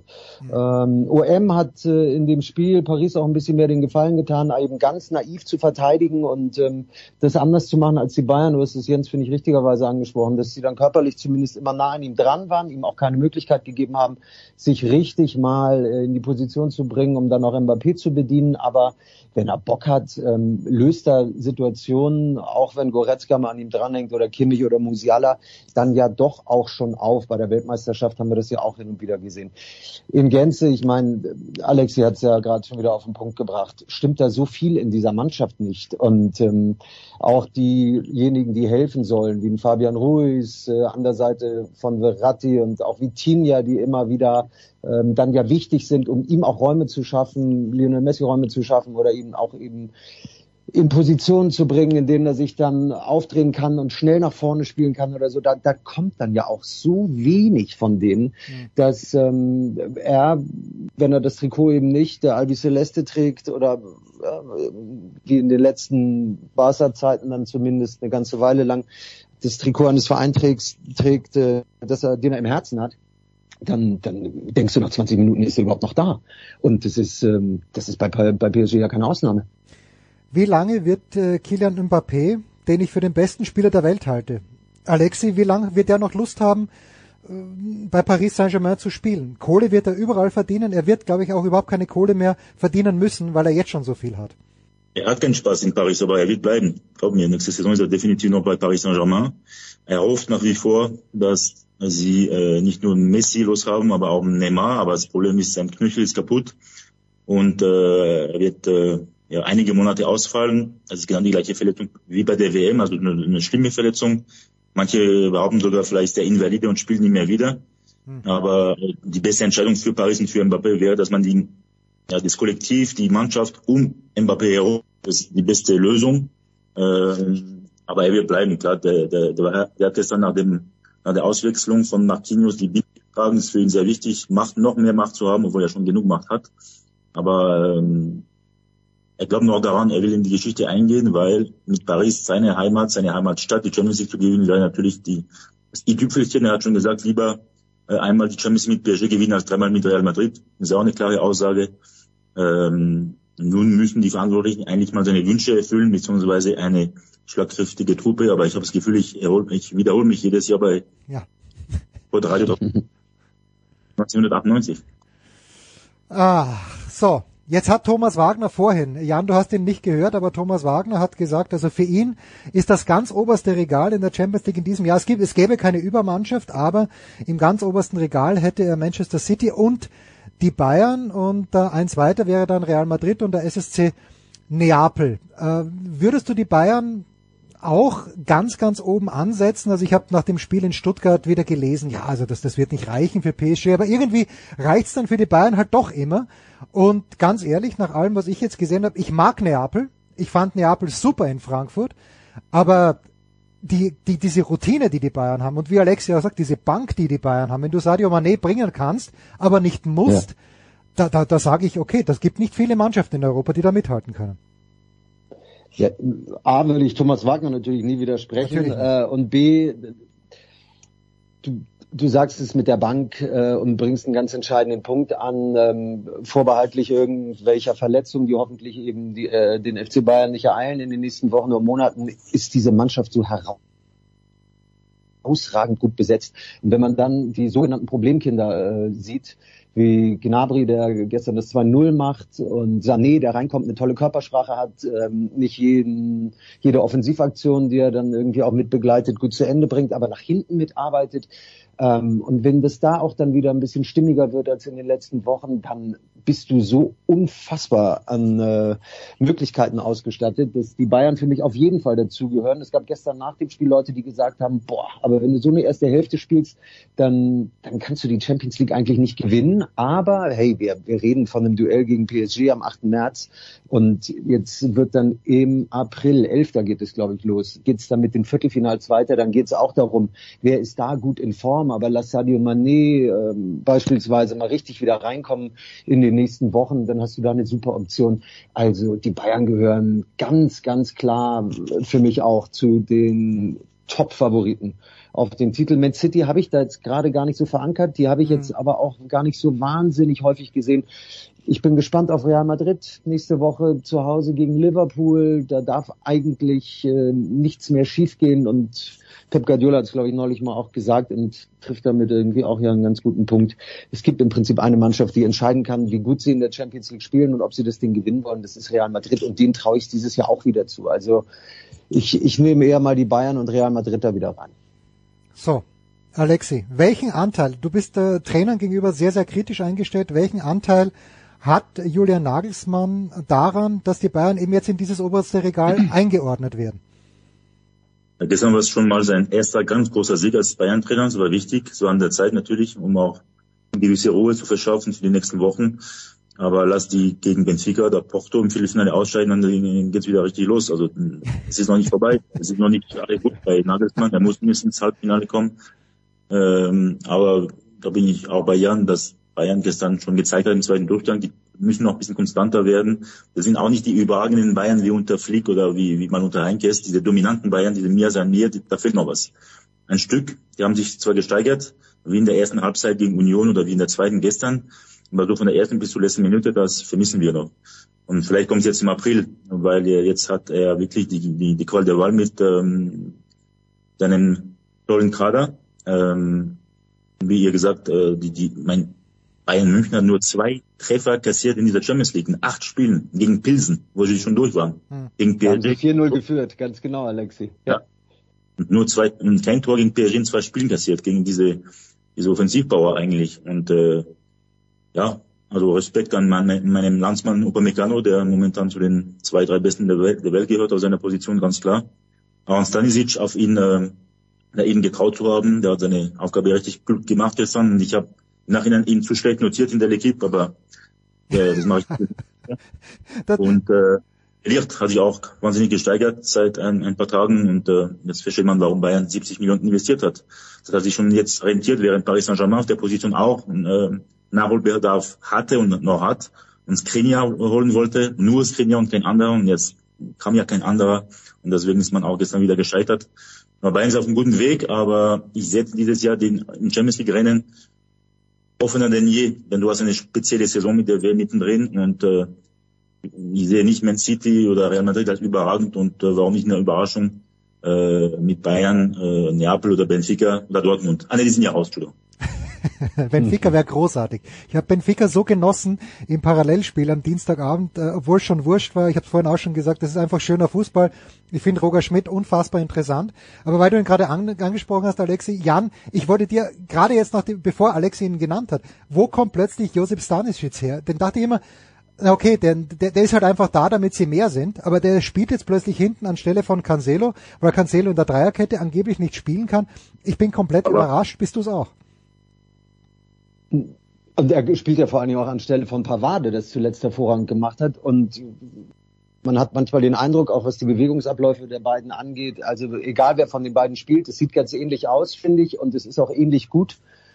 Ähm, und das, das fügt sich dann auch so rein, ne? In diese, in diese Zeit jetzt, die so wichtig ist auch. Und ich komme gerne nochmal auf Julian Nagelsmann, der sich auch traut, genau das zu entscheiden. Ich finde es einen ziemlichen Irrsinn, den vermeintlich besten Rechts- oder Linksverteidiger der Welt, so wurde er bei Man City ja des häufigeren, des häufigeren ähm, bezeichnet, draußen zu lassen, also dass der keine Rolle spielte, auch gestern, außer in den letzten Minuten Joao Cancelo.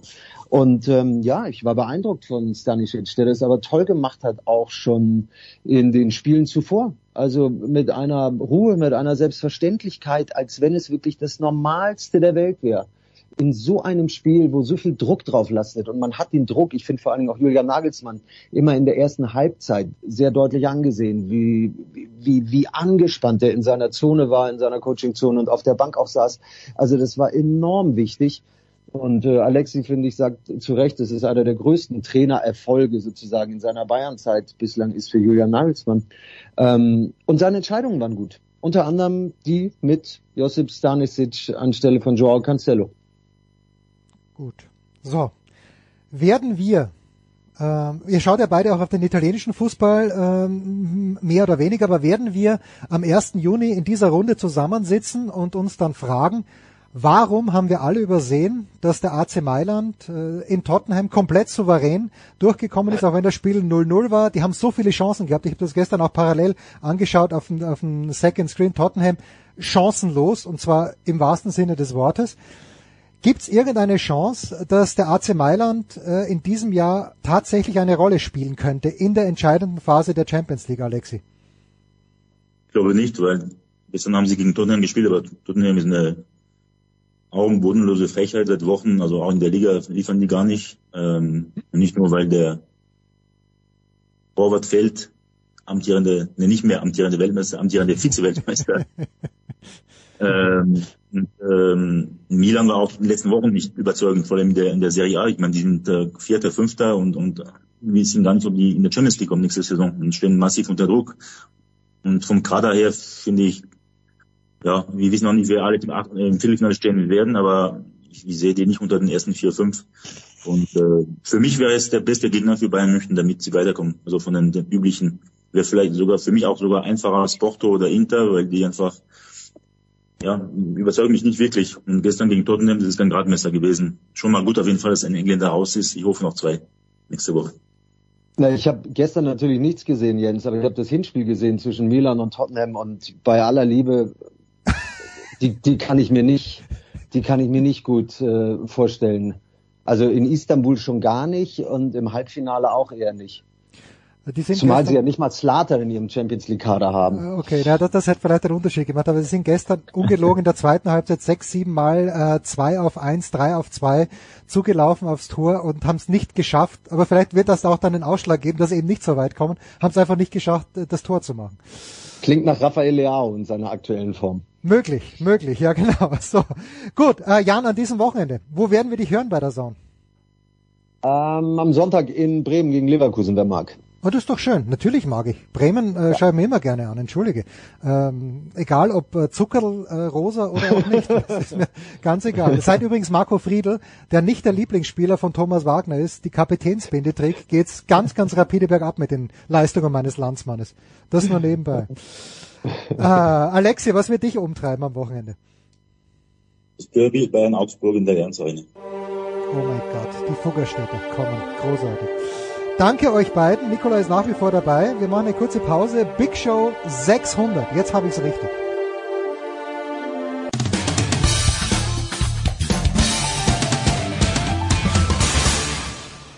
Hallo, hier ist Heinz-Harald Frenzen und Sie hören Sportradio 360.de. So los. Big Show 600. Es geht weiter mit Fußball. Wahrscheinlich. Wir wissen es noch nicht, denn die Männer, die ich jetzt äh, in der Leitung habe, sind vielseitig begabt. Es gibt in dieser Woche natürlich noch ein viel schöneres, größeres Jubiläum als die 600. Big Show von Sportradio 360. Das ist die 400. Ausgabe der einzigen Sportart, von der ich mal ein T-Shirt habe, hatte, wo das Spielgerät sehr prominent ähm, abgebildet war und da stand drauf, Achtung Axel Goldmann, Baseball is live, the rest is just details. Würdest du dem zustimmen? Selbstverständlich. Axel. Hallo. Hallo, hallo. 400 Herzlichen Aus Glückwunsch zur 600. Folge der Big Show. Ich danke dir Ich bin- herzlich. Du bist? Ich bin Hörer der ersten Stunde, das weißt du ja. Ja, du warst auch nicht nur Hörer, sondern wir hatten damals, das hieß Spanning the Globe, glaube ich, äh, zu Beginn, wo äh, du dich um den ersten FC Köln verdient gemacht hast, was du immer noch tust und wo du so wöchentlich eigentlich auch Beiträge geliefert hattest. Natürlich seitdem lieber Gast, ich freue mich sehr. Wir haben uns erst einmal getroffen in Köln, aber es ist unvergesslich. Das stimmt. Ja. Und du hast bezahlt, das war sehr schön. Das mache ich immer, deswegen treffe ich mich so selten. ich kann mich mir nicht mehr Treffen leisten. Ich weiß nicht, Toni, habe ich, als ich das erste Mal dich getroffen habe, Toni Tomic im Stadion in der Schleißheimer ich Straße, ich hoffe, ich habe auch bezahlt. Ich kann mich ehrlich gesagt gar nicht mehr dran erinnern, aber ich meine, dass es die 500. Sendung war. Genau. Und ich meine, dass es wie vorgestern war. Daran merke ich eigentlich, wie die Zeit vergeht und wie die Sendungen vergehen. Ja, 500. Show im Stadion an der Schleißheimer Straße, damals Pandemie, es kann sich schon kaum jemand mehr dran erinnern. Aber woran sich die Hörer von Sportradio dran... Bitte, Toni. Ich habe trotzdem getrunken dort.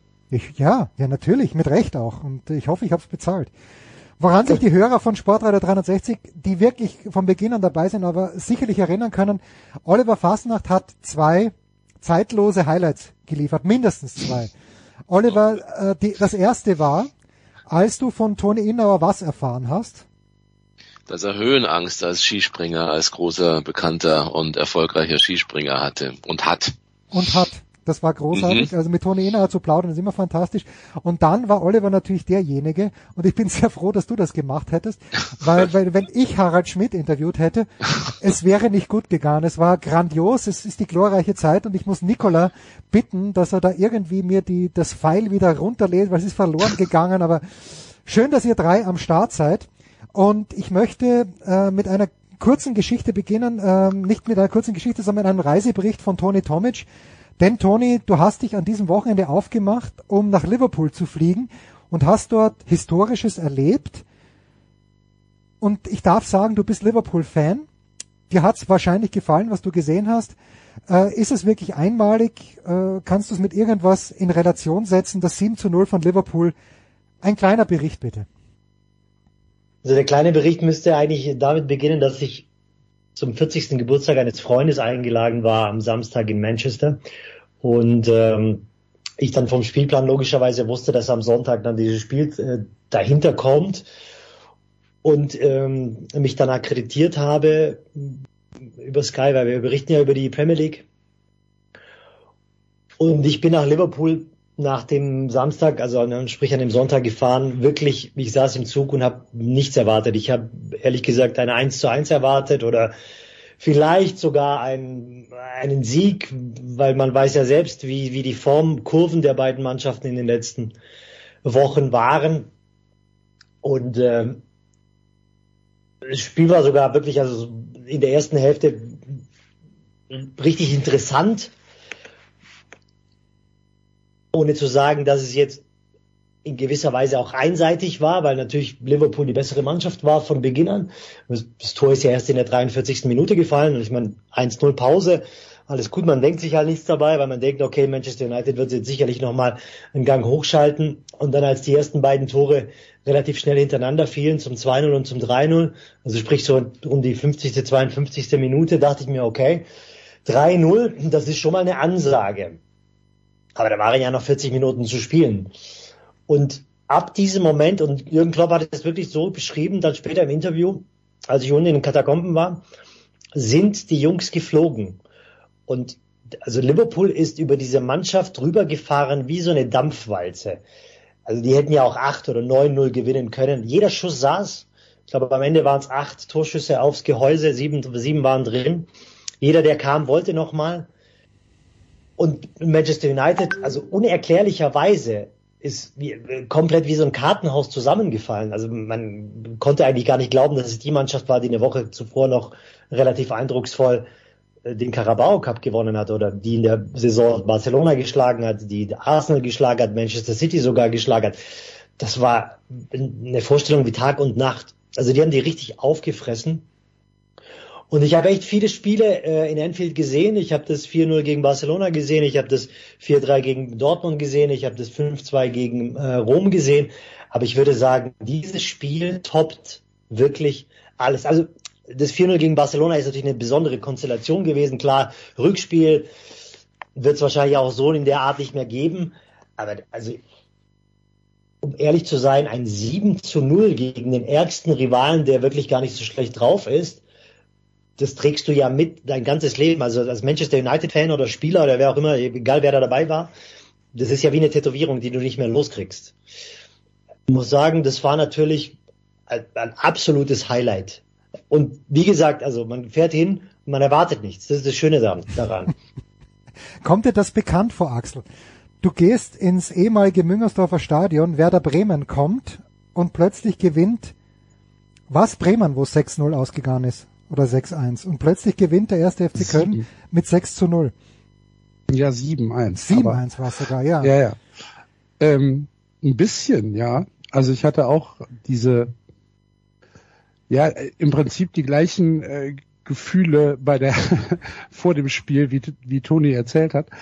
Ähm, aber ich, also ich, ich kann, ich möchte keine Emotionen gegenüberstellen.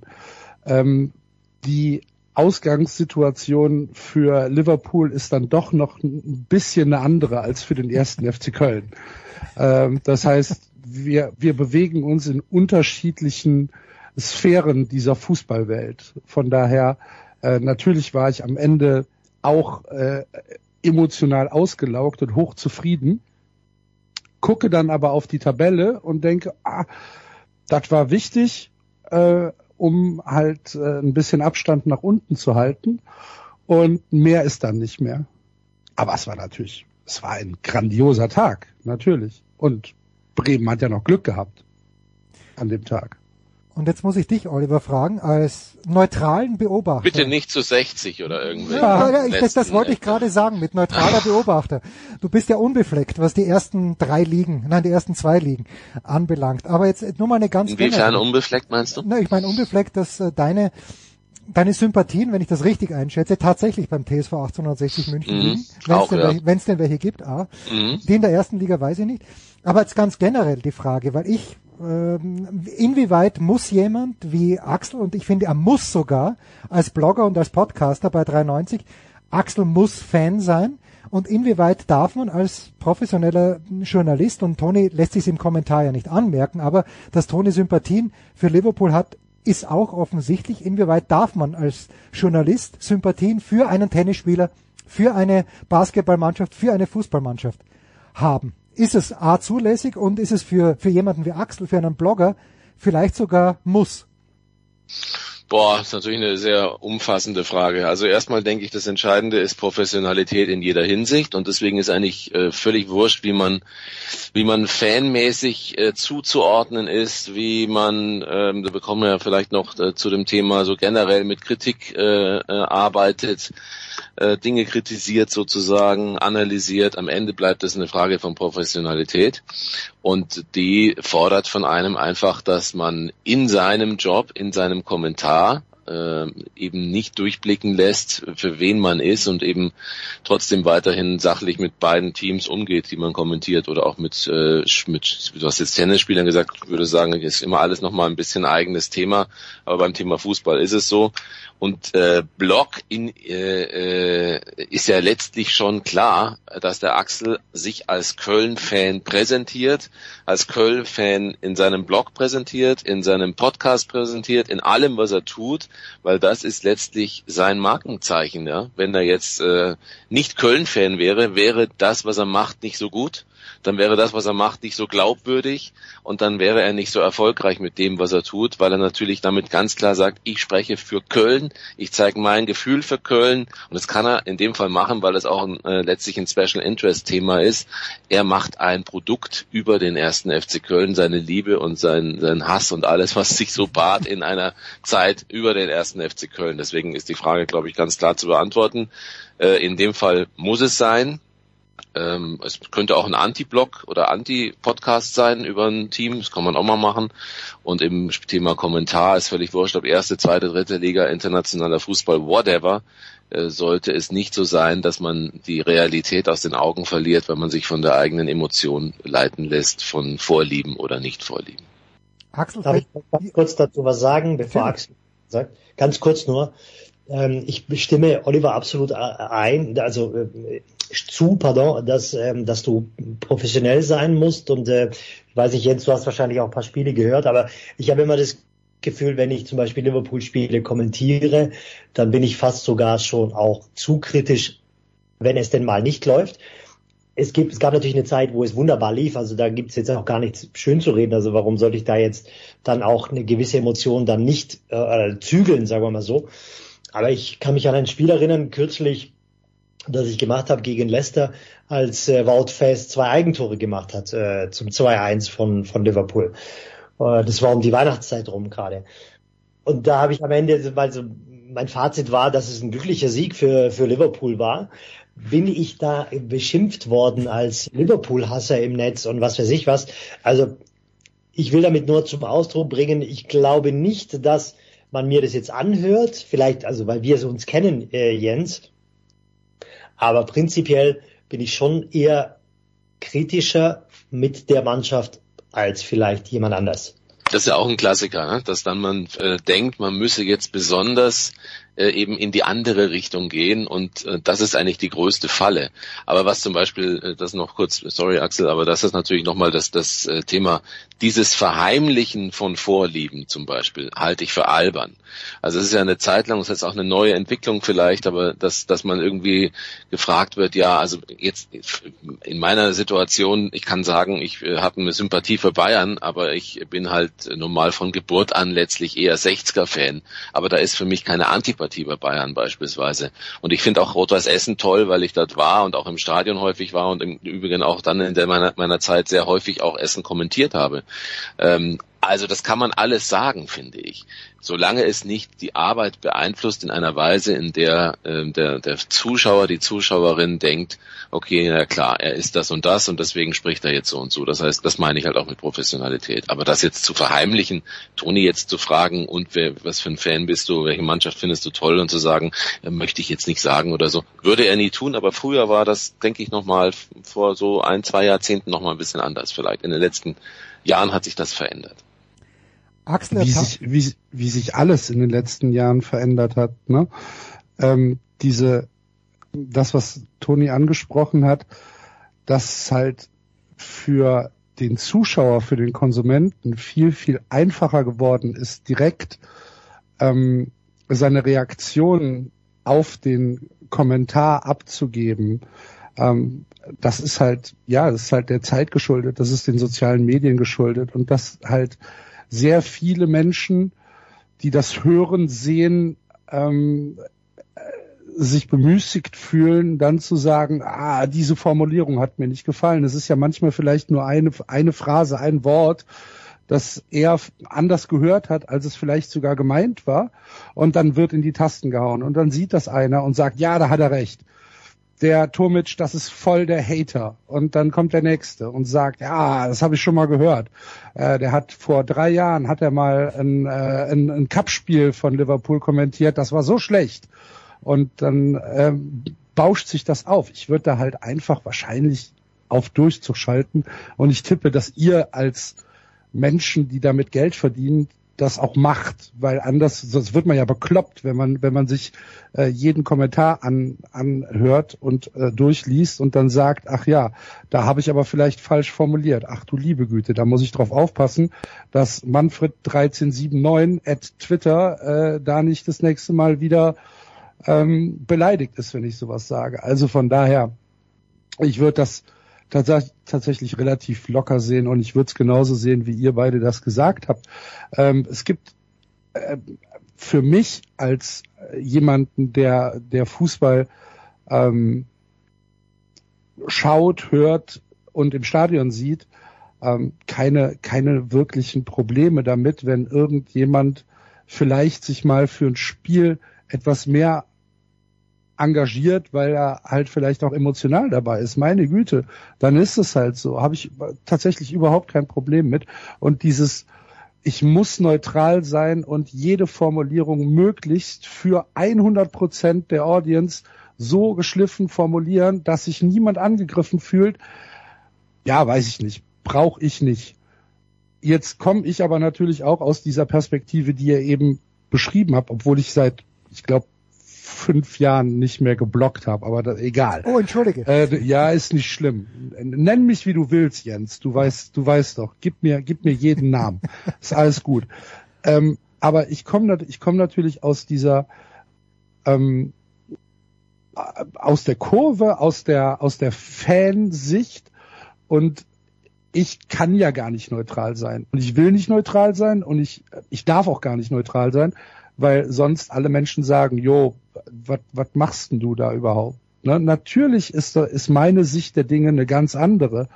Und ähm, das Einzige, was, was ich vielleicht in diesem, in dieser Diskussion ähm, anstoßen möchte, wäre, dass mir oft bei Spielen, die es nicht hergeben, ähm, ein bisschen zu viel schön geredet wird, vielleicht auch unbewusst, ähm, dass man sagt, ja, das ist dann jetzt ein taktisches Spiel und es lebt von der Spannung und so weiter.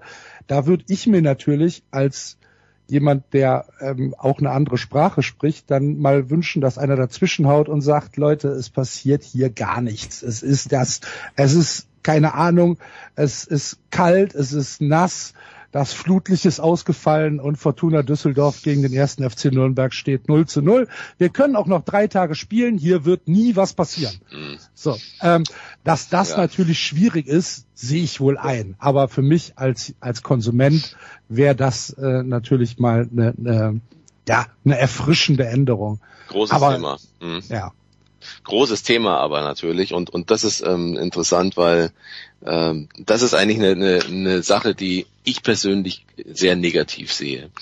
Wenn, wenn die, also es, diese persönliche Betroffenheit, die manchmal ähm, so beim einen oder anderen durchzuhören ist, wenn ein Spiel nicht 5-5 ausgeht oder 3-3, ähm, und das ist egal, ob das jetzt Radio oder Fernsehen ist, völlig wurscht, ich denke, das ist eben genau das, was eigentlich von uns auch zu erwarten ist. Nämlich, das meinte ich mit Professionalität, sich auch fachlich mit dem Ganzen auseinanderzusetzen und in einer Zeit, in der meist derjenige, der am lautesten schreit und äh, eskaliert in heutigen Stil von Fußballübertragungen, irgendwie erstmal seinen Weg macht, relativ schnell, den er früher nie gemacht hätte, wo es um sowas eben nicht ging.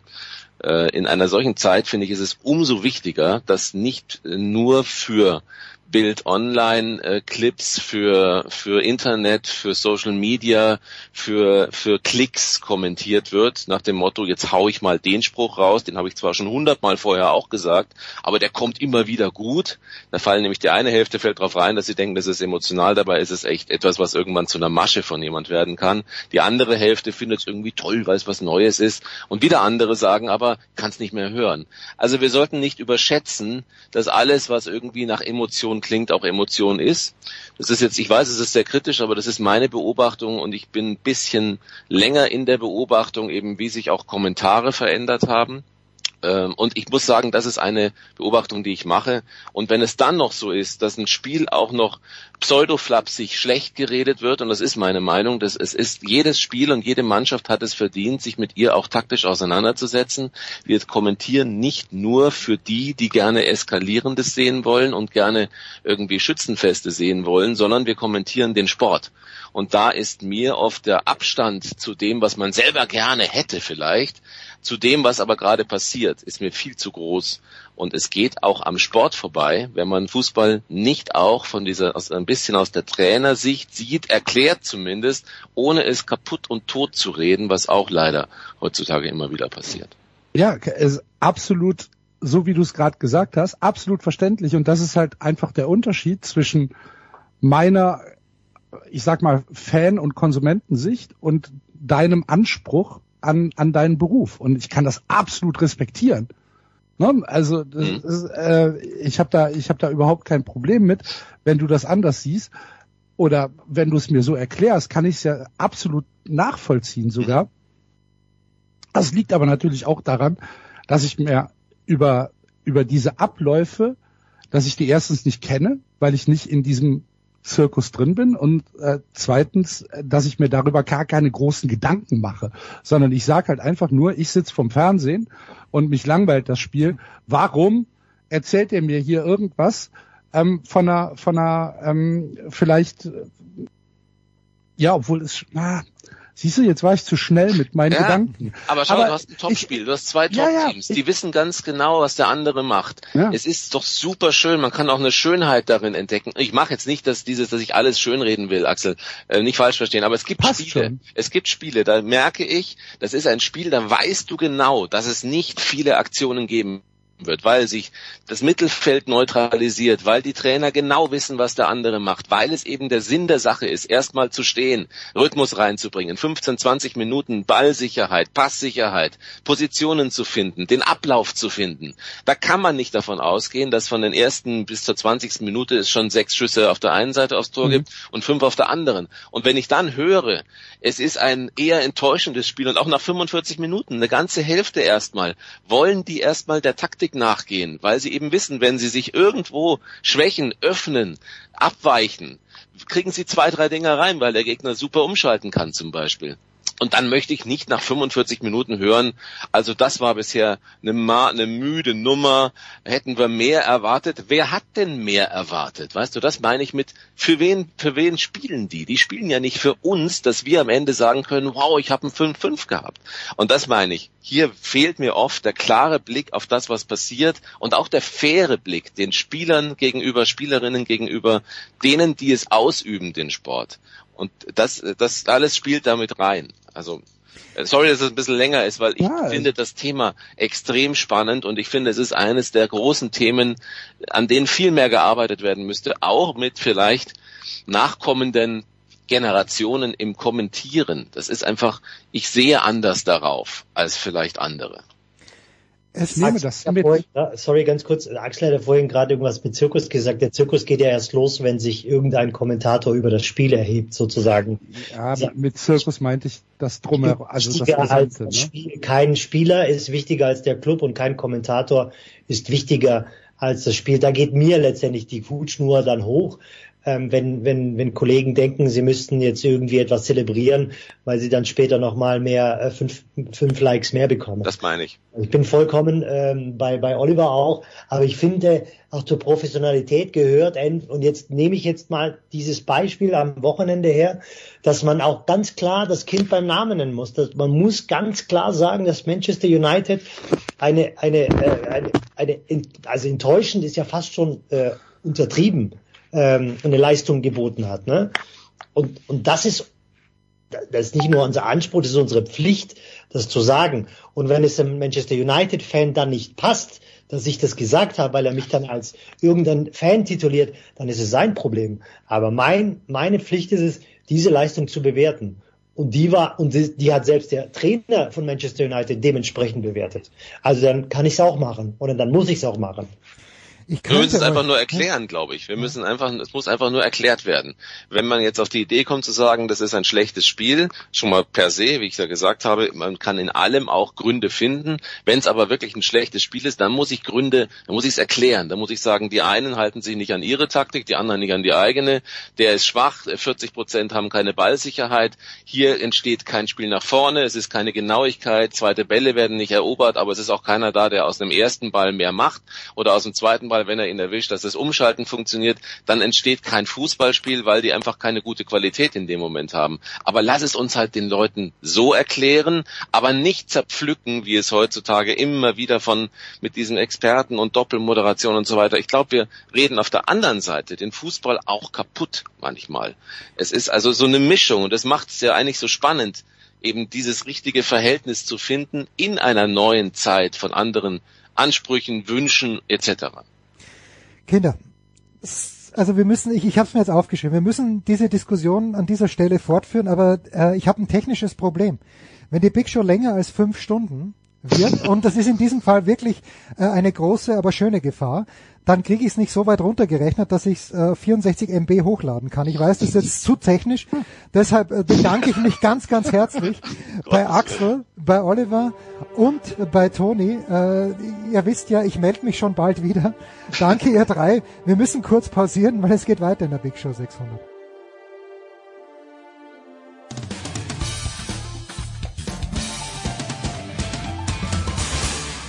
Hier ist Nils Giffey und ihr hört Sportradio 360.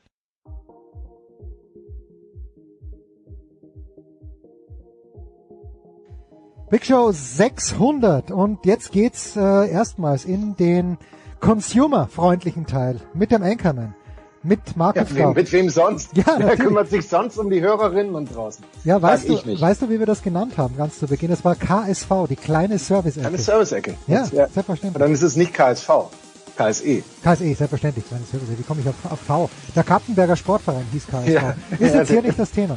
Also ich habe, ähm, wir haben ja die Hörer gebeten, uns Fragen zu schicken. Und Enkermann ist natürlich Time is of the essence, aber wir nehmen uns diese Zeit jetzt.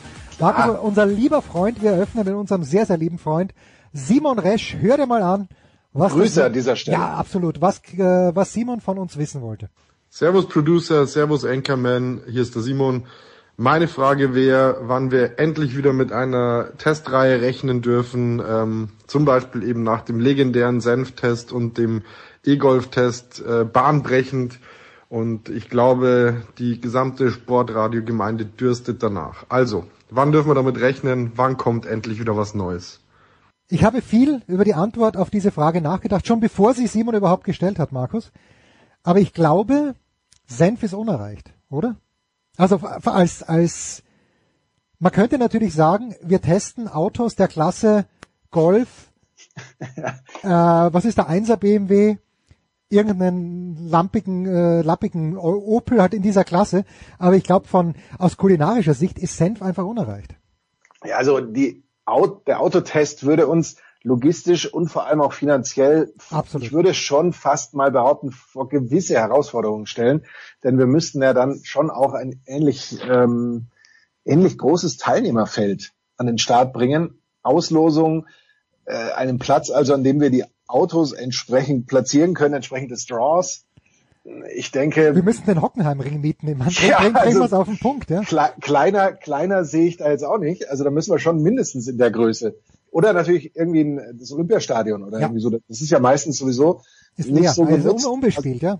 Ja, das, das könnte man, das könnte man vielleicht nutzen. Also wäre eine ganz gute Idee.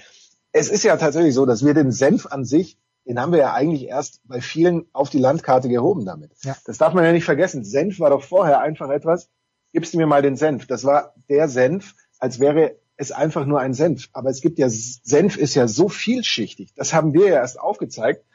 Ich muss ganz ehrlich sagen, äh, rückblickend, natürlich hätten wir das anders produziert, vielleicht ein bisschen massentauglicher, aber wir waren ja schon immer mehr so Nische. das Wir sind Nische. Aspekte, das Aspekte des, des Sport, des, des äh, Podcasts an sich. Und eher so eben die, ja, nicht, nicht unbedingt die Hipster, aber die Intellektuellen ansprechen. Und so, glaube ich, haben wir das dann da auch gemacht und das auch richtig gemacht. Ich hätte natürlich schon große Lust, wieder mal so einen Senftest zu machen, um eben noch weitere Aspekte, weitere Facetten des Senfsports äh, an unsere Hörerinnen und draußen weiterzugeben und, und ihnen auch so ein bisschen, man hatte das Gefühl, es wurde zum Volkssport, weil plötzlich wo, hat jeder gemerkt. Jeder hat Senf boah, getestet. Das ist Wahnsinn. ja, ich, ich bin im Supermarkt, man ist nicht mehr einfach im Supermarkt an irgendeinem Senfregal vorbei, sondern man hat erstmal gemerkt, das ist ein wirklich, das ist ein ganzes Regal, das ist nicht nur drei Senfe, irgendwie ein süßer, ein scharfer, ein extra scharf, sondern es gibt so viele und hat das erst dann so richtig wahrgenommen.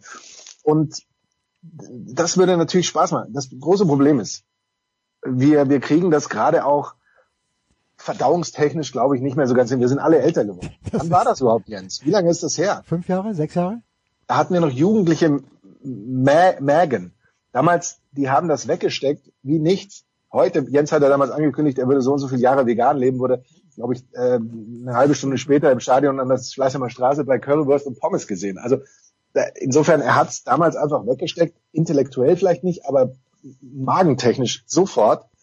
Das war überhaupt kein Problem. Heute würden wir es intellektuell vielleicht leichter wegstecken, aber magentechnisch würde uns das um Jahrzehnte zurückwerfen, wäre wär auch schade drum. Aber Man soll nie, nie sagen. Das wäre meine Antwort darauf. Wir hatten eine brillante Idee, wenn du dich erinnern kannst, Markus, die Logistik. Viele. Naja, aber, aber diese eine Idee war natürlich überragend und war logistisch einfach schwierig. Äh, wollen wir es sagen? Also es ist im Grunde genommen das ist die George Hackel Idee, wenn du weißt, worauf ich hinaus möchte. Aber äh, ich glaube, wir sagen es lieber nicht, weil das ist tatsächlich ein Projekt, das das habe ich noch nicht ganz beerdigt. Okay, okay. gut.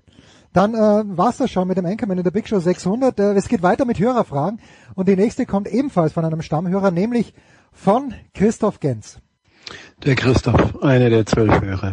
Erste Frage. Thomas Wagner. Hat er sich beruhigt? Hat er seinen Frieden geschlossen mit dem letzten Bond-Film?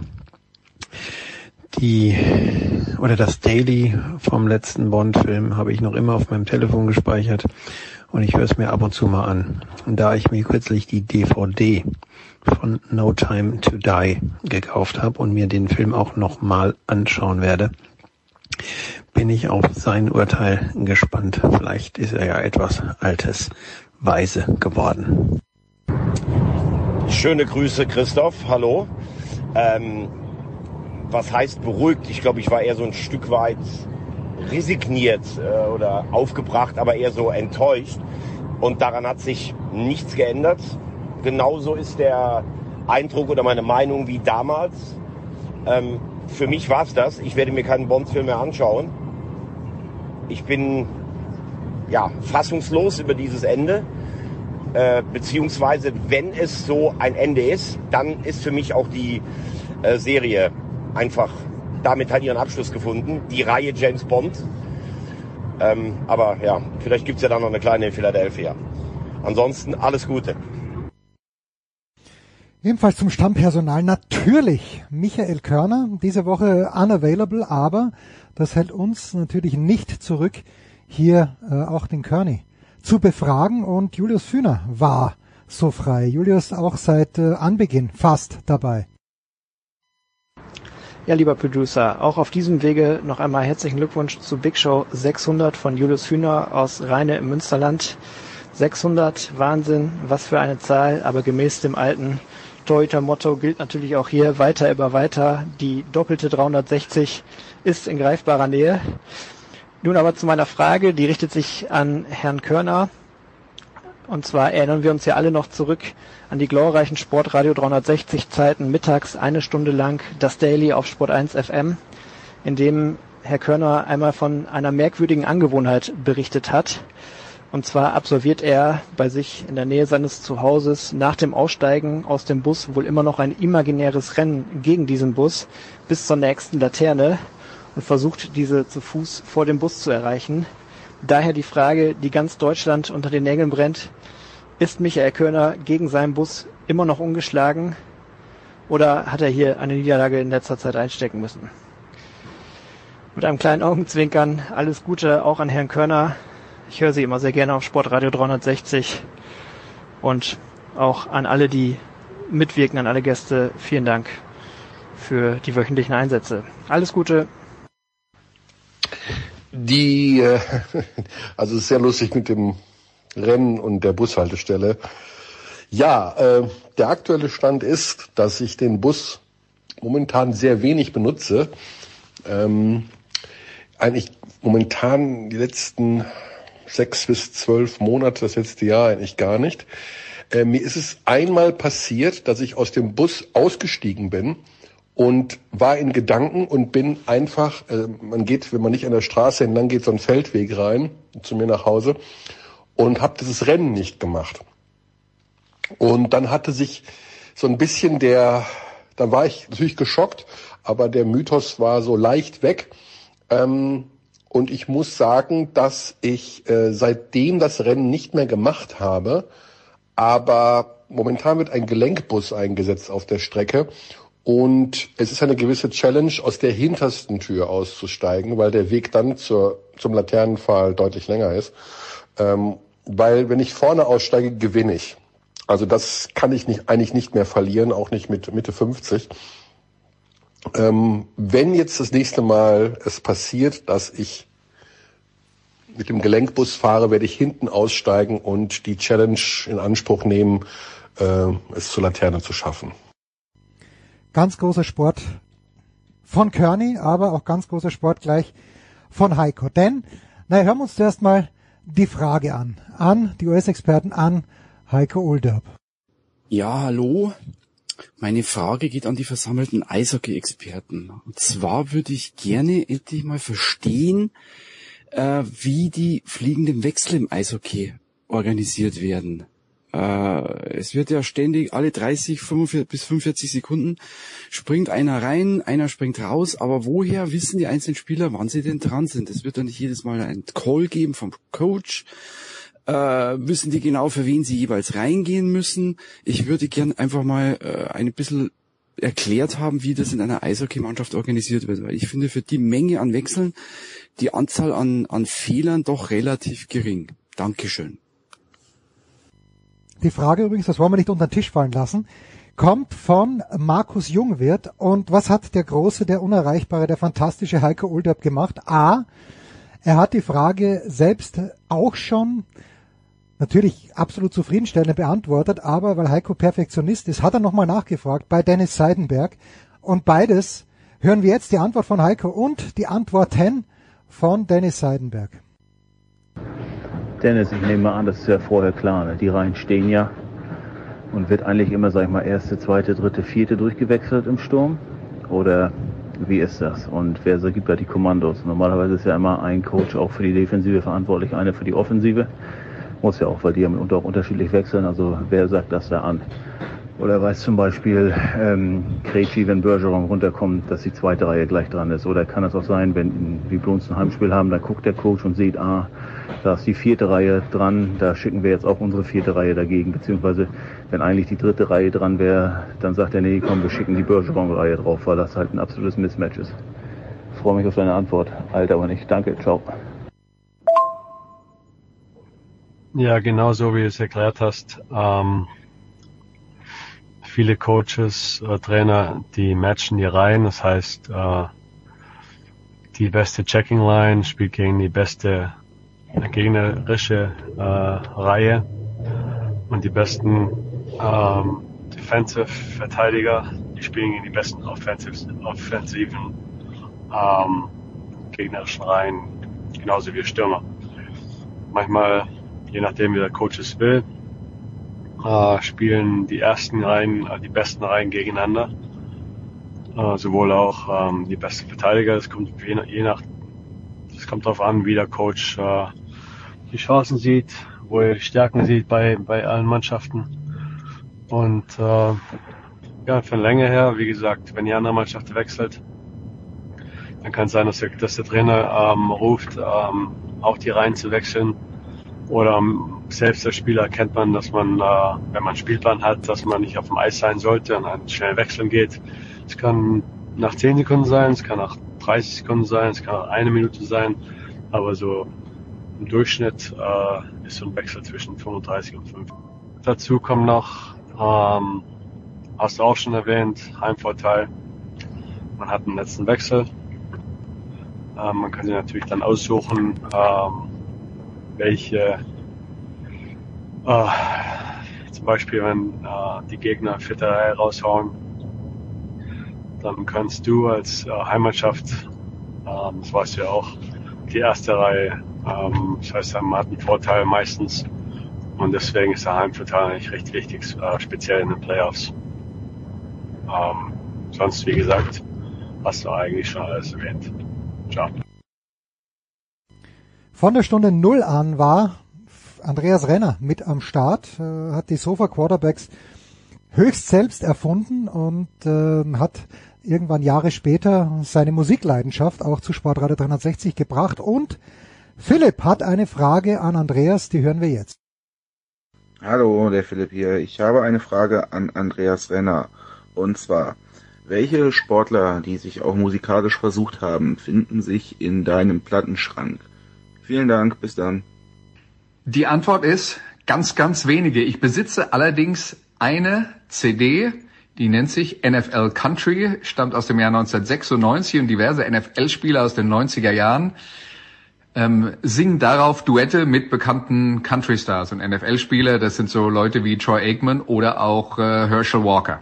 Das ist aber das Einzige, was mir zu dem Thema spontan einfällt.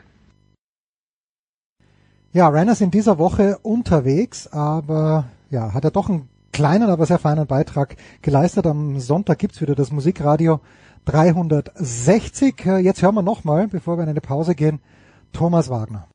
Hallo, da ist die Miri. Frage an Thomas Wagner.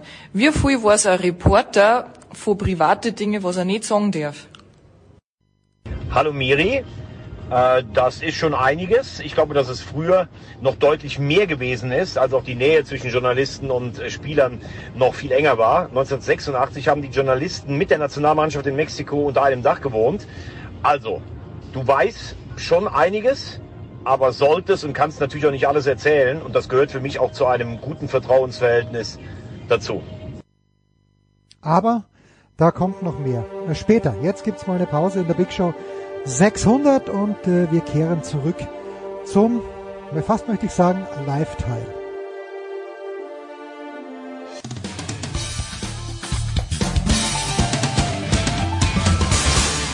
Hallo, hier ist Hagen Stamm und ihr hört Sportradio 360. Big Show 600, weiter geht's und wir haben hier natürlich ein ganz, ganz flottes Duo angedacht, aber na, was heißt flottes Duo? Flotter wird's nicht mehr. Uwe Semro ist natürlich dabei. Guten Morgen, lieber Uwe. Guten Morgen.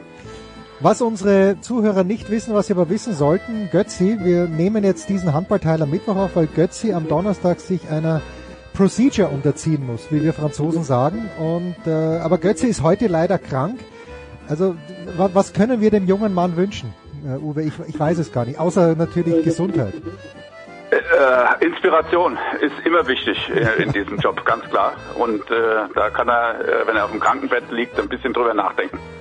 Das ist wahr und er kann auch drüber nachdenken und gerne hätte ich seine Gedanken dazu gehört. Er hat es ja kommentiert am Sonntag, am Nachmittag. Ich habe auch, ich bin zu spät eingestiegen, Uwe, wo Magdeburg, glaube ich, mit zehn Toren geführt hat gegen die Füchse. Bist du auch ein bisschen oder sehr überrascht gewesen, dass die Angelegenheit so klar ausgeht zu, äh, zugunsten des regierenden deutschen Meisters? Ja, muss ich wirklich sagen. Und ähm, das war schon frappierend, wie äh, den Füchsen äh, im Angriff viel zu wenig eingefallen ist. Ähm, und zwar über eine sehr weite Strecke. Und das hat äh, zum einen damit zu tun, dass ähm, dieser Herr Bergendahl sehr gut integriert ist in die Magdeburger Abwehr. Ähm, das ist äh, das eine Merkmal dieser Phase und das andere ist, dass die die Füchse, was auch immer Jaron Sievert äh, ihnen mitgegeben hat, das nicht umsetzen konnten im Angriff und deswegen da mit fliegenden Fahnen untergegangen sind. Aber auf der anderen Seite ist es eine Momentaufnahme, die ähm, nicht untypisch ist, äh, wenn wir uns die Kieler Heimniederlage angucken. Ja. Auf der anderen Seite ist passiert jetzt doch so einiges an der Spitze und es wird äh, sehr, sehr spannend zu sehen sein, wie das weitergeht. Aber ja, das war ein Tritt äh, vors Schienbein der Füchse und äh, ich bin gespannt, wie sie sich wieder berappeln bis äh, zum nächsten Kracher äh, Ende März, äh, wenn sie nach Kiel müssen. 34-29 gibt ja im Grunde genommen den Spielverlauf nicht wieder, so wie es dann ausgegangen ist, weil du Jaron Sievert ansprichst. Ich frage mich halt, und du hast das ja auch bei der WM gesehen, ja, oder bei jedem Spiel, das du kommentierst, diese Auszeiten, die der Trainer nimmt und dann wird der nächste Spielzug am Ende des Tages besprochen. Ich weiß nicht, hast du mit, mit äh, Pommes mal drüber geplaudert auch? Ist das überhaupt sinnvoll? Müsste man da nicht eher eine motivatorische Ansprache halten? Weil ich denke mir, okay, da ist der nächste Angriff besprochen. Aber was ist mit den restlichen zehn Minuten des Spiels? Ähm, ja, ähm, da müsste man natürlich näher äh, in die Internas einsteigen. Aber ja, es gibt äh, verschiedene Formen der, der Ansprache, keine Frage. Und äh, in dem Fall glaube ich, äh, ohne es jetzt genauer zu wissen, äh, wie die Internas da gelaufen sind, dass Jaron einfach versucht hat, seiner Mannschaft äh, so ein paar Handlungsanweisungen mitzugeben, an denen sie sich festhalten konnten, äh, um äh, dann doch nochmal eine Lösung zu finden. Und manchmal ist es ja zündend, wenn du dann ein, zwei Tore machst und mhm. siehst, es funktioniert was dass du dann da noch mal rankommst. Aber ich gebe dir recht, dieser fünf Tore Unterschied, der hätte natürlich auch zehn, zwölf Tore am Ende betragen können. Da sind sie noch gut dabei weggekommen. Aber das war alles Ergebniskosmetik äh, am Ende. Ähm, und die Füchse haben jetzt einfach mal in so einem Spitzenspiel eine Dreiviertelstunde echt in den Sand gesetzt. Äh, aber äh, ich sag immer, von der guten Position muss man in der Krise zehren und einfach den Mund abwischen und weiter geht's. Und äh, es ist ja immer noch weiterhin sehr, sehr spannend an der Spitze, ja. Und äh, da müssen, da kommt es jetzt eher drauf an, wie sich die Füchse von diesem Nackenschlag erholen, finde ich. Ja, und plötzlich, wenn ich das so richtig sehe, also Flensburg würde ich noch nicht ganz rausnehmen aus der ganzen Gleichung. Uwe mit 32 Punkten, 10 Verlustpunkten. Ähm, 7, 7, 7 haben die Füchse, der Rhein-Neckar-Löwen und Magdeburg und Kiel hat 8 Verlustpunkte. Ähm, kann, also nicht unmöglich, dass Flensburg auch noch mitmischt, oder? Finde ich auch. Ähm, auch da kommt es auf den direkten Vergleich irgendwann an, äh, ob sie äh, im Derby in Kiel werden bestehen können. Das ist noch lange hin, keine mhm. Frage. Aber an dem Spieltag kracht's gewaltig. Da spielen die Füchse zu Hause gegen die Rhein-Neckar-Löwen. Das wird ein echtes Highlight. Äh, aber bis dahin äh, branden noch viele Wellen an in Schleswig-Holstein und äh, da kann noch einiges passieren. Und wir dürfen eins nicht vergessen äh, bei den ganzen Mannschaften da vorne. Äh, und Götzi hat, äh, wenn er jetzt schon abwesend ist, aber wir müssen ihn zitieren, das letzte Mal gesagt, vergesst mir diese Rhein-Neckar-Löwen nicht. Und ich finde, da hat er recht, denn jetzt geht's ja erst los mit den Finalrunden im Europapokal. Und da sind die Löwen gar nicht dabei. Das heißt, die sparen sich wirklich strapaziöse Reisen und anstrengende Spiele auch zu Hause. Und das darf man jetzt in der Endphase nicht vergessen. Ja, also sowohl Kiel, Flensburg, die Füchse und auch Magdeburg haben jetzt die entscheidenden Spiele im Europapokal vor der Brust und da sitzt äh, die Mannschaft von den Rhein-Neckar-Löwen auf der Couch und guckt sich das an. Das kann ein Faktor werden äh, für die Zielgerade der Bundesliga ja, spannende nächste Aufgabe für die Rhein-Neckar-Löwen ist dann in Leipzig und ich bin dann am Sonntag, was, was war am Sonntag? Schaue ich so ein bisschen bei Twitter durch und dann kommt ein Tweet vom THW Kiel. Jetzt brauchen wir eure Unterstützung. Und ich denke mir, wovon redet ihr denn? Ihr spielt zu Hause gegen Leipzig. Wo, wo braucht ihr da Unterstützung? Dann verlieren sie das. Äh, sind eh noch rangekommen, aber auch da wieder, glaube ich, das Ergebnis äh, nicht so knapp äh, oder zu knapp verglichen mit dem, wie das Match war. Wo ist diese Niederlage hergekommen? Wir haben ja letzte Woche über die Kieler gesprochen, da dieses auswärts unentschieden in Elverum, dass das niemand happy gemacht hat. Ähm, wo kommt diese Heimniederlage her, Uwe? Also das, ähm, das Interessanteste war eigentlich, dass das Zitat von Domagoj Duvniak rausgenommen wurde aus dem Interview. Wir, uns fehlt das Selbstvertrauen. Mhm. Und das ist natürlich eine Warnglocke, die ganz schrill äh, erklingt. Und ähm, da muss ich sagen, das wundert mich ein bisschen, denn sie hatten ja schon sehr gute Spiele in der letzten Zeit. Aber wie fragil das Ganze ist, das sieht man dann doch ähm, an dem Leipziger Kader, der im Flow ist. Selbst äh, mit äh, verletzungsbedingten Ausfällen gelingen denen wundersame Dinge im Moment. Äh, das ist schon stark und äh, zu Recht hast du das Spiel der Rhein-Neckar-Löwen dort angesprochen. Also das ist der die nächste Crunch-Time äh, für die Löwen, wenn sie dort bestehen. Sehr interessant. Finde auch nicht uninteressant das Spiel von Magdeburg in Hannover. Ähm, also ist ja eher diese Mannschaft gewesen, die die ganze Zeit so ein bisschen an der Spitzengruppe kratzt. Also bin ich sehr gespannt, was da passiert. Und dann am Samstag äh, frisch auf Göppingen mit Markus Bauer, der die Mannschaft äh, ganz klar stabilisiert hat. Die Verletzten kommen zurück gegen die SG Flensburg-Handewitt. Also es sind so ein paar Spiele im mittleren Bereich, wo man sagen würde, hey, das ist sehr interessant, da kann was passieren. Genauso die Füchse gegen Gummersbach, wie haben die sich äh, erholt? Also es wird sehr interessant zu sehen sein, was da passiert. Und der Abstiegsknaller natürlich mit Minden gegen Stuttgart. Auch das ist äh, ein Riesenspiel. Also wenn Minden nochmal... Äh, da mitmischen will, dann müssen sie dieses Spiel natürlich gewinnen. Also es ist, es ist, bleib, ist und bleibt spannend äh, und ich glaube, dass es bis zum Ende so sein wird. Uwe, äh, erleuchte mich bitte, warum gibt es an diesem Wochenende keine Bundesliga? Naja, äh, jetzt äh, kommt die Nationalmannschaft, Nationalmannschaft. zum ah, Zuge, okay. ne? Okay. Ja, ja, genau. Ja, also das ist jetzt mittendrin, ist natürlich auch wieder so ein Rhythmuskiller. Ne? Jetzt sind sie alle wieder drin nach der WM. Aber Mai, irgendwas musst du halt einschleifen, damit du auch mit der Nationalmannschaft weiterkommst. Ne? Aber es ist, äh, finde ich, sehr problematisch im Moment bei den vielen Spielen. Danach geht's weiter mit äh, dem Europapokal. Also das ist für die Nationalspieler schon sehr, sehr schwierig. Lass mich noch eine Frage zu den Rhein-Neckar stellen. Woran machst du das fest? Ist das das Kaiserslautern des Jahres 1991? Die sind zwar nicht aufgestiegen, aber niemand hat die ernst genommen bis zum Ende. Den ersten FC Kaiserslautern mit, mit Otto Rehagel damals, glaube ich. Und dann sind sie deutscher Meister geworden. Geht's den Rhein-Neckar-Löwen ähnlich? Ähm, aus so einer Situation sind sie nicht gekommen. Aber sie sind auferstanden aus Ruinen, muss man ganz klar sagen. Sie haben die Spielweise des Trainers äh, verinnerlicht, der einen sehr guten Draht, Draht hat zu Juri Knorr, äh, ihn auch nochmal weiterentwickelt hat. Und das ist im Moment äh, das Pfund, mit dem sie wuchern, äh, finde ich. Und äh, solange da nicht weitere Verletzungen hinzukommen, äh, ist das ein stabiles Konstrukt.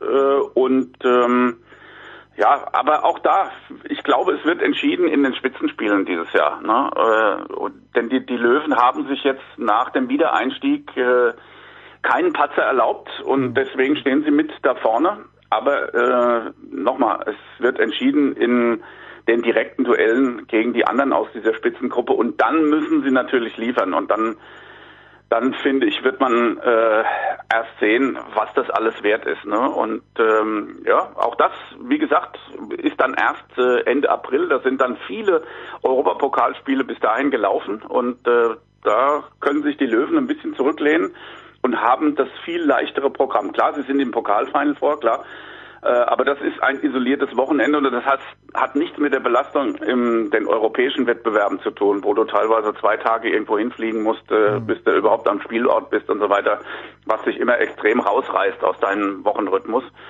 Und äh, ich nochmal, ich wiederhole mich da, das könnte ein Faktor sein zugunsten der Löwen bis zum Ende. Lass mich abschließend nochmal zu Juri Knorr was fragen. Wenn du sagst, der Trainer hat ihn weiterentwickelt, wir haben ja gesehen bei der Weltmeisterschaft, dass er ja, dass er schon eine Mannschaft führen kann, wenn, wenn er sich spürt. Und ich meine gelesen zu haben, er hätte seinen Vertrag bei den Rhein-Neckar-Löwen sogar verlängert. Äh, was ist das Ende der Fahnenstange? Ist es ein Mikkel Hansen äh, oder ist das zu hoch gegriffen oder ist das so etwas, so eine Rolle für Juri Knorr irgendwann mal drinnen?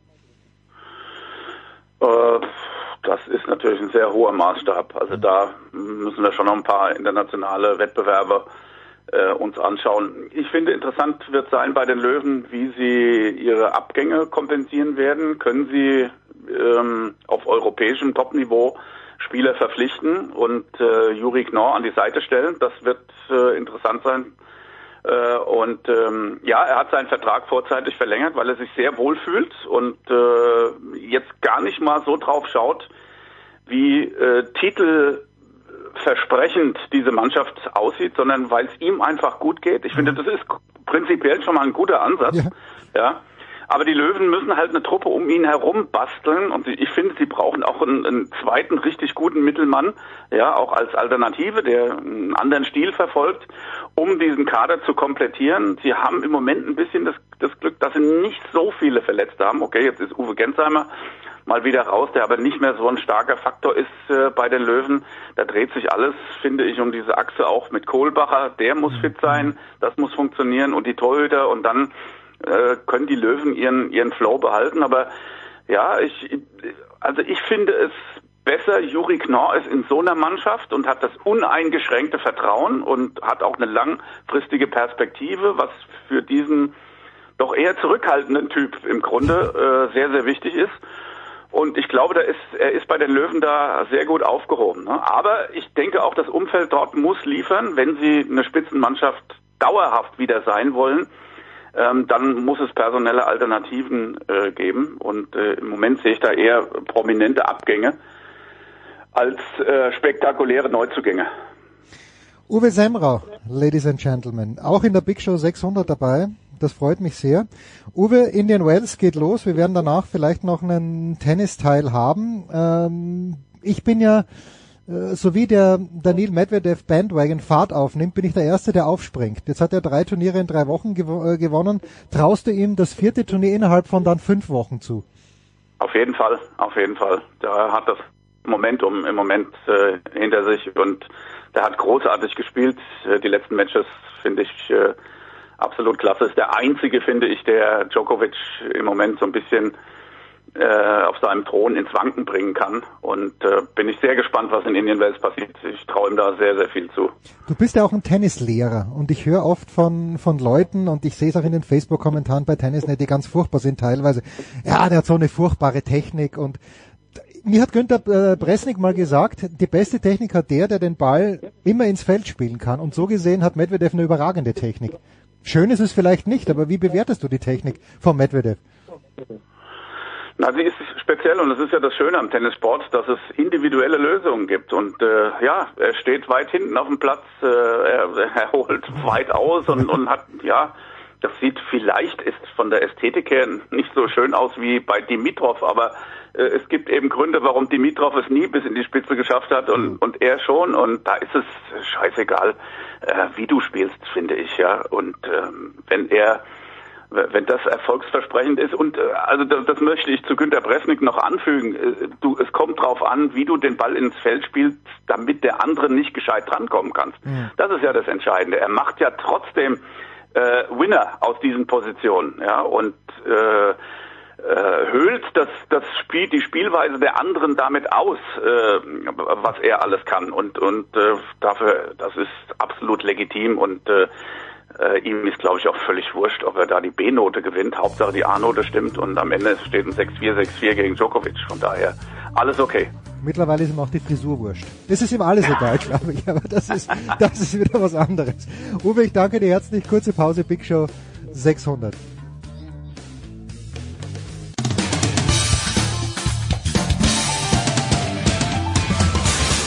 Hallo, hier ist Marcel Gottsch und ihr hört Sportradio 360. So, Big Show 600. Der Motorsport darf, will und soll natürlich nicht fehlen und er ist wieder da. Nach Wochen. Er ist wieder da. Letzte Woche saß er, glaube ich, gerade im Flugzeug zurück aus Neuseeland, wo er sicherlich frische Eindrücke gesammelt hat und die Rede ist von Stefan Eden. Servus Stefan. Servus in die Runde und natürlich Glückwunsch zur großen 600. Ich freue mich, dass ich hier mein Comeback geben darf bei der Jubiläumssendung. Ja, wir haben extra auf dich gewartet. Angemessen. Wir, wir, haben ein paar Wochen ausgesetzt, damit die 600 genau auf, diesen, auf dieses Datum fällt, wo du am Start bist. Wir haben ihn schon gehört, wie jede Woche dabei, Stefan der Voice Heinrich. Grüß dich, der Voice. Ja, auch mir bleibt ähnlich wahrscheinlich wie, wie Stefan und der Anna nur zu sagen, herzlichen Glückwunsch. Also das Sportradio 360 jetzt mit dem Flaggschiff dieser, dieser Big Show, bei der wir mitwirken dürfen, die ragt wirklich inzwischen über die ganzen Jahre aus der manchmal doch mühseligen Ebene äh, vieler, vieler anderer Sportsendungen und Sportmedien raus. Vor allem dank des ungebremsten Enthusiasmus des Producers, nämlich dir, Jens.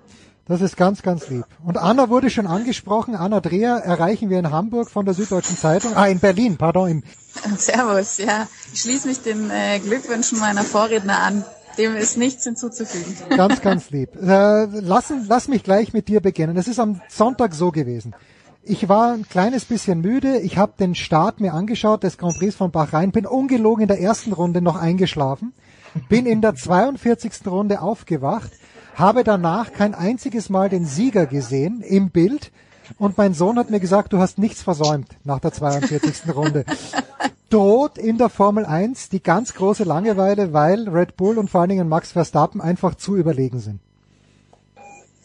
Ja, es war natürlich schon bezeichnend, wie dieses Rennen äh, ablief. Ich, ich glaube, du hast tatsächlich nicht so viel verpasst, außer natürlich ein äh, sehr unterhaltsames Duell zwischen Lewis Hamilton und äh, Fernando Alonso, der ja dann auch alle überrascht hat mit dem dritten Platz und so ein bisschen die Hoffnung schürt, dass Aston Martin in dieser Saison einfach noch ein bisschen mitmischt und sich grün, die grüne Farbe nach vorne ähm, manövriert hat. Aber ja, es ist schon es ist schon eindrücklich gewesen, äh, wie gut Red Bull äh, abgeliefert hat und äh, wie sehr Ferrari und auch Mercedes danach gehadert haben. Das äh, war wirklich aus Sicht dieser beiden Teams äh, eine Auftakt nach, äh, nach Nichtmaß, wie sagt man, also ein Desaster. Ähm, Ferrari hat wieder mit der Unzuverlässigkeit der Technik gehadert, äh, was aber im Prinzip auch nicht so viel Unterschied gemacht hätte, wenn die Technik äh, funktioniert hätte, weil auch ohne technischen Defekt wäre das Team chancenlos gewesen, äh, wenn man sich diese Dominanz von Red Bull anguckt. Und ähm, Mercedes hat ja gleich sein ganzes Konzept in Frage gestellt mit den schmaleren Seitenkästen. Also die wollen das ganze Auto auf den Kopf stellen. Äh, Toto Wolf hat von einer Seuche gesprochen und das, äh, auch wenn es erst der Auftakt war und noch viel passieren kann, aber das sind schon Reaktionen, die zeigen, äh, wie die Kräfteverhältnisse werden könnten. Ja, lass uns gleich bei Mercedes bleiben, The Voice. Ähm, das Auto auf den Kopf stellen, das klingt nicht gut nach dem ersten Grand Prix und mich dünkt, das wird auch nicht funktionieren in den nächsten drei, vier Monaten. Also ich glaube, dass wir eine äh, fabelhafte und noch bessere äh, Red Bull-Mannschaft gesehen haben mit dem fantastischen und tatsächlich äh, verbesserten Gesamtpaket. Sie waren Ende des vergangenen Jahres schon absolut souverän. Wenn wir bedenken, dass Perez äh, äh über 30 Runden gebraucht hat, um tatsächlich nach seinem mäßigen Start vorbeizugehen, ähm, war das tatsächlich eine Solofahrt. Und wir hatten, glaube ich, alle den Eindruck, in der Schlussphase haben sie ordentlich Tempo noch rausgenommen, sind nur noch gecruised. Aber klar ist, das ist nicht das Problem. Das Problem ist die Konkurrenz. Ähm, dass tatsächlich Mercedes und Toto Wolf da jetzt so auftritt und interessanterweise völlig anders auftritt als äh, Vasseur, der natürlich bei Ferrari auch unter einem gewaltigen Druck ist der da aber sehr ruhig versucht hat, Beruhigungspillen zu verteidigen, vor allem, glaube ich, an die italienischen äh, Medien. äh, denn das war, wie Anna gerade gesagt hat, natürlich ein Desaster. Also wenn du genau weißt, letztes Jahr 2022 war unser Hauptproblem die Zuverlässigkeit. Und genau daran arbeitest du über den Winter. Und dann fängt das Jahr genau so desaströs an. Dann ist das natürlich wirklich ganz, ganz schwierig und ganz schlecht. Wir hoffen ja mal, dass wir jetzt ein bisschen Ruhe reinkriegen in die Scuderia. Das ist toll und wichtig weltweit dass die vorne mitmischen und tatsächlich ein bisschen Druck ausüben können. Aber momentan war das ein Auftrag, äh, der komplett in die Hose gegangen ist. Bei Mercedes gleich diese Konzeptionsfrage, die Dr. Wolf interessanterweise gestellt hat, habe ich gar nicht verstanden. Denn man wusste, dass mit den schlanken Seitenteilen, schlanken Motoren im letzten Jahr eine Revolution auf die Räder gestellt hat. Da sind sie Risiko gegangen. Und das hat letztes Jahr überhaupt nicht funktioniert. Sie haben das ganze Jahr gebraucht, um einigermaßen Anschluss zu finden. Mit George Russell dann einen Sieg geholt. Aber Lewis Hamilton ist äh, komplett sieglos geblieben. Und da hatten wir eigentlich, glaube ich, fast alle vermutet, die werden einfach jetzt versuchen, ein neues Auto, ein neues Konzept auf die Räder zu stellen. Dass du mit dem weiterentwickelten alten Konzept kommst, muss eigentlich bedeuten, dass sie offenbar im Winter falsche Daten bekommen haben und immer noch Optimismus hatten, dass das trotzdem geht mit diesem Fahrzeug und jetzt scheint die Kehrtwende zu kommen. Für mich ein bisschen unverständlich. Wie siehst du es, Stefan?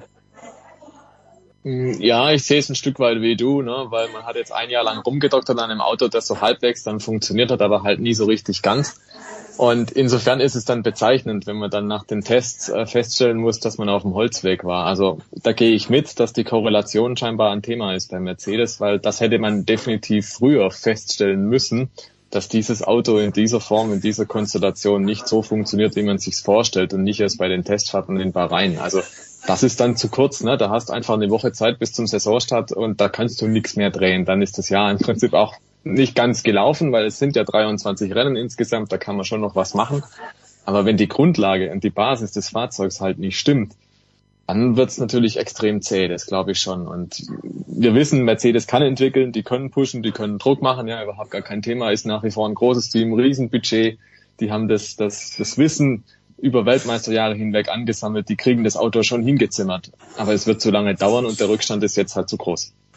Um bei dir gleich zu bleiben, Stefan Eden noch ganz kurz, also für mich bezeichnend, die Unfähigkeit von Lewis Hamilton, der rankommt an Carlos Sainz, es dann, glaube ich, ein, zweimal versucht zu überholen, aber es eben nicht schafft und dann aufgeben muss. Also das hat schon fast was Trauriges gehabt, oder? Ja, das war ganz anders, als Fernando Alonso rangeflogen ist. Ne? Also ja. da war ein Unterschied erkennbar. Einfach der Alonso, der hat's durchgezogen, der war ratzfatz vorbei an Hamilton und auch an Carlos Sainz. Und der Hamilton wiederum, der hat da nicht so schnell und souverän agieren können. Also da merkst, glaube ich, auch, dass der Aston Martin, und das ist die große Überraschung, besser dasteht als der Mercedes in diesem Jahr. Also dass das, das Auto, die Grundlage des Fahrzeugs einfach viel besser ist.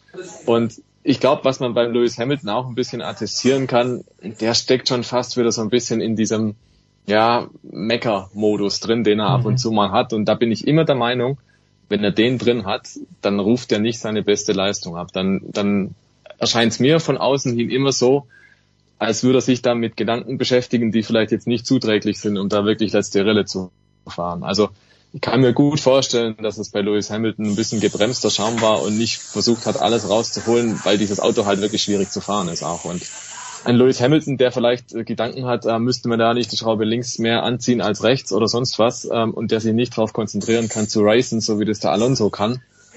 Da glaube ich, da hat Mercedes halt einfach irgendwie noch so eine Blockade dann drin. Und wenn das Auto mal funktioniert und der Hamilton einfach drauf losfahren kann, dann wissen wir alle, dann ist er richtig gut. Aber momentan würde ich sagen, nicht in Topform, weder das Auto noch Hamilton. Wer Drive to Survive gesehen hat, Anna, und sei es nur drei, vier Folgen, und ich weiß, wir hassen nicht in unserer Show, aber eigentlich muss man Lance Stroll hassen, weil er einfach ein verwöhnter kleiner Pinkel ist, der keine Manieren hat und einfach nur äh, wirklich also ein ganz, ganz furchtbarer Typ. Aber angesichts der Umstände, dass er eigentlich mit zwei gebrochenen Armen oder Händen da drin, Arme waren es, glaube ich, drin gesessen ist, darf man ausnahmsweise mal Lance Stroll loben. Ja, also Sechster ist er jetzt geworden in Bahrain äh, hinter Lewis Hamilton. Und äh, das war ja auch Anlass zu viel Lob. Also wenn ich es richtig im Kopf habe, hat Alonso äh, gesagt, natürlich jetzt auch nicht ganz uneigennützig, äh, wenn der Teambesitzer der Vater von vom Teamkollegen ist, aber ähm, dass der Lance sein Held ist an diesem Wochenende. Und man muss ja auch tatsächlich anerkennen, dass das äh, wirklich enorm ist, äh, was er was er da gemacht hat, äh, wenn man sich das mal überlegt, was da alles kaputt war nach diesem Fahrradunfall und äh, wie die eigentliche Prognose der Ärzte lautete, dann ähm, hat er entweder sehr gute Schmerzmittel oder eine sehr gute Schmerztoleranz. Ähm, und zeigt aber natürlich auch, wie gut Aston Martin dieses Auto gelungen ist. Darf ich da noch kurz was ergänzen? Unbedingt. Ähm, also ich sehe das auch ein bisschen kritisch, muss ich sagen, die ganze Geschichte um Lance Stroll. Ich will da seine Leistung im Auto gar nicht schmälen, aber meiner Meinung nach gehört jemand, der zehn Tage oder zwölf Tage vorher die Hände gebrochen hat, nicht in ein Formel-1-Auto rein.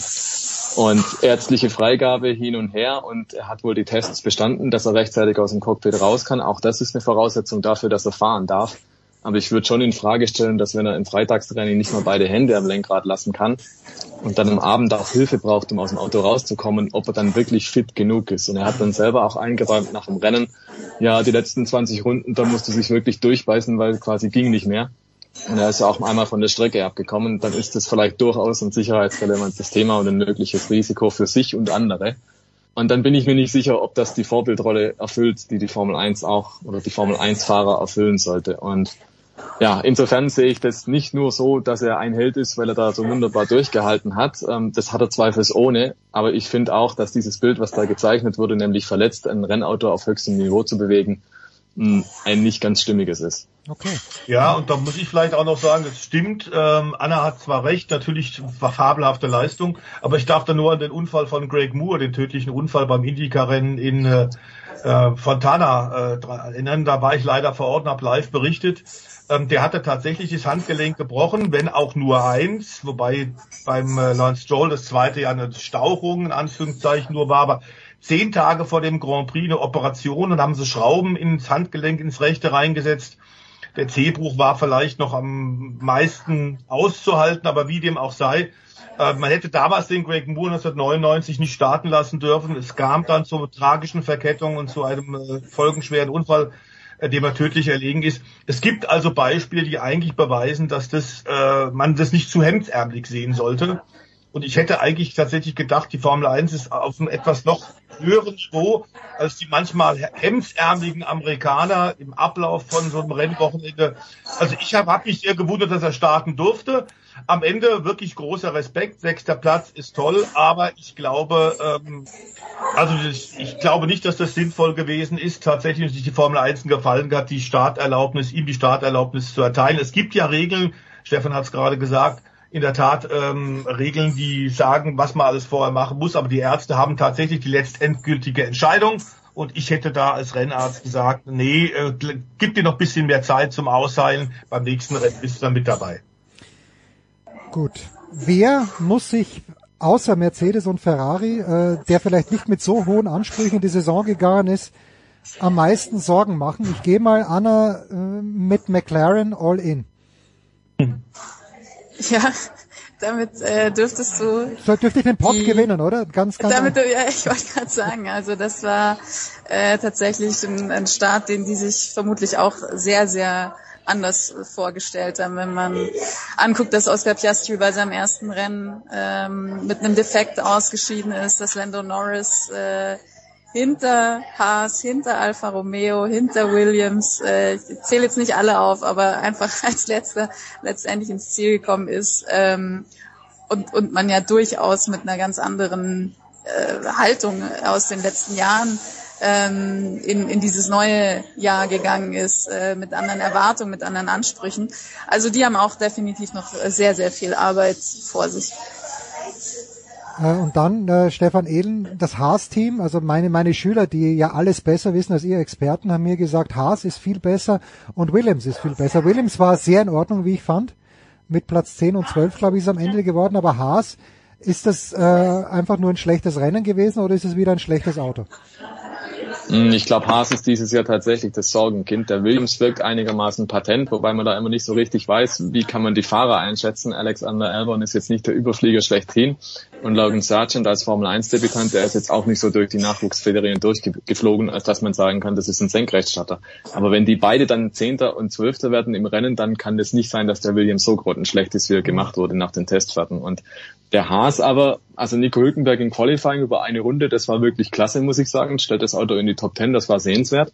Aber im Rennen frisst dieses Auto einfach die Reifen auf und kann da nicht mithalten. Und das Rennen ist halt nun mal das, wo es Punkte gibt. Ne? Und insofern, glaube ich, steht Haas ein sehr schweres Jahr bevor, weil das sind die absoluten Schlusslichter, glaube ich, hat man gesehen am Sonntag.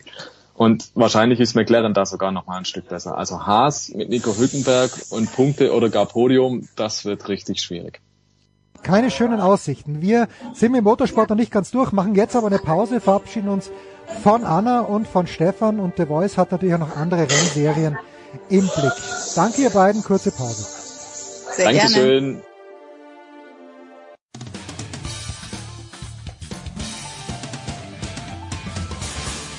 Hallo, Servus zusammen. Hier ist der Hansi Müller. Ihr hört Sportradio 360. Ja, The Voice, äh, diese Woche Eddie Mielke ist beim Skifahren. Wie gesagt, unerlaubterweise in Frankreich und nicht in Österreich, um dort seine 3,50 Euro abzulegen. Aber jetzt kommt die Frage von John oder John Eden, der in den USA bzw. in Kanada, in Nordamerika, was sagt er? Wir hören uns gleich an und The Voice kommt mit der Antwort. Hallo, mein Name ist Jon und ich gratuliere zum nächsten Meilenstein für das Sportradio 360.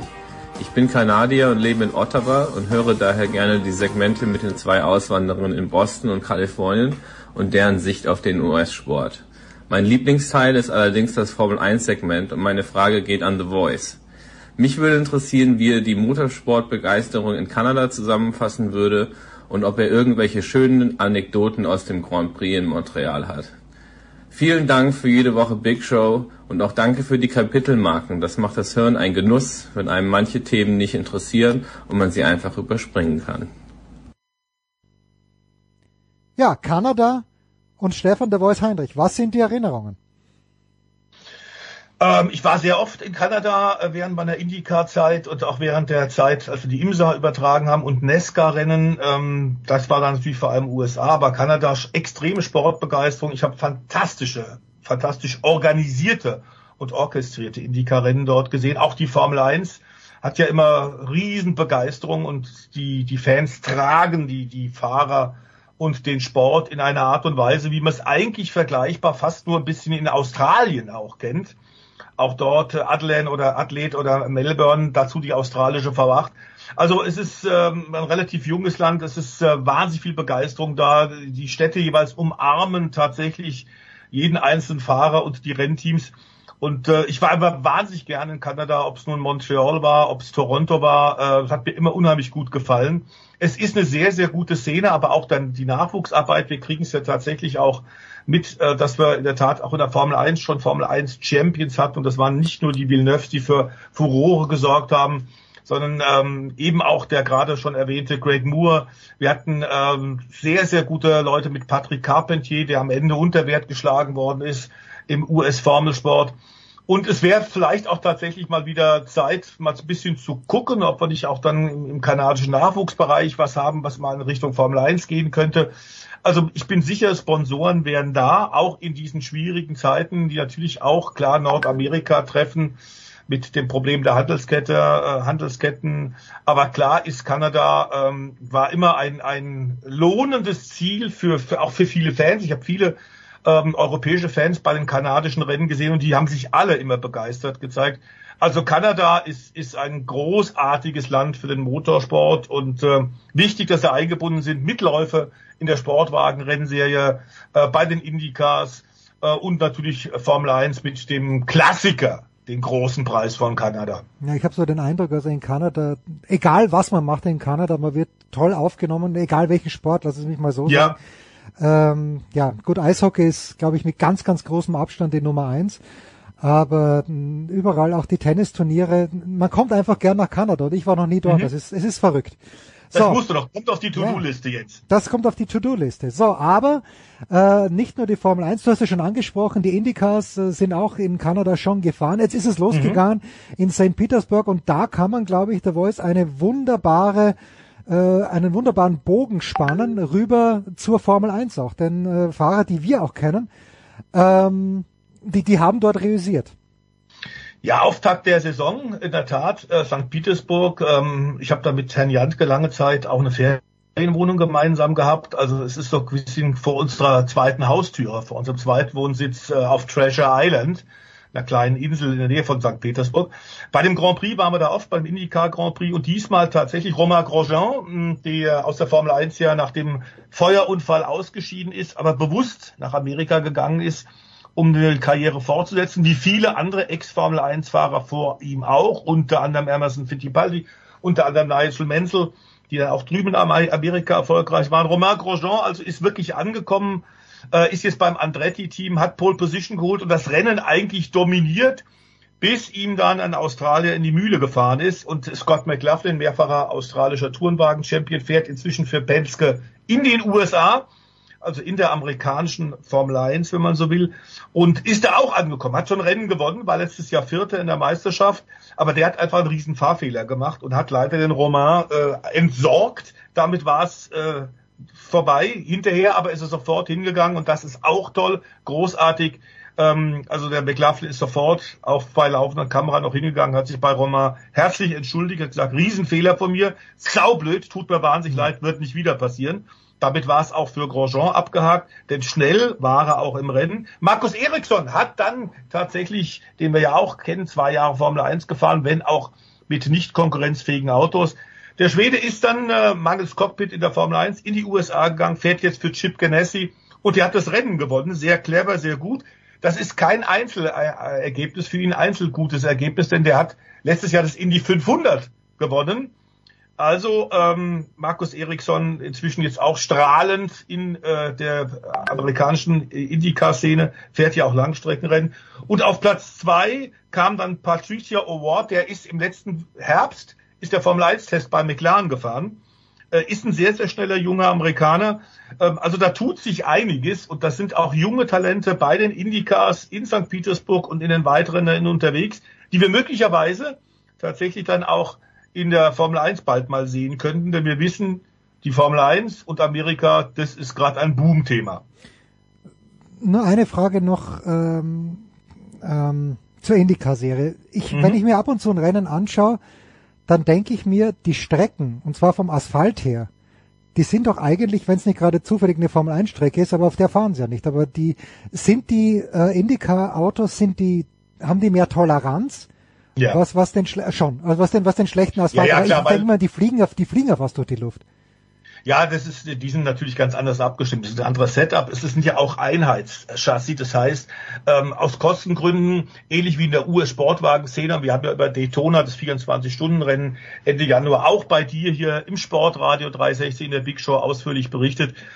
Der Motorsport wird in Amerika anders gesehen, nicht unbedingt als Hightech, und Nesca ist ja ein weiteres Beispiel, sondern dass es ein Sport ist, bei dem wir große Starterfelder generieren können, dadurch, dass sich viele Teams das leisten können, dass das von Sponsoren bezahlt werden kann. Also es sollte ein Profit Center sein.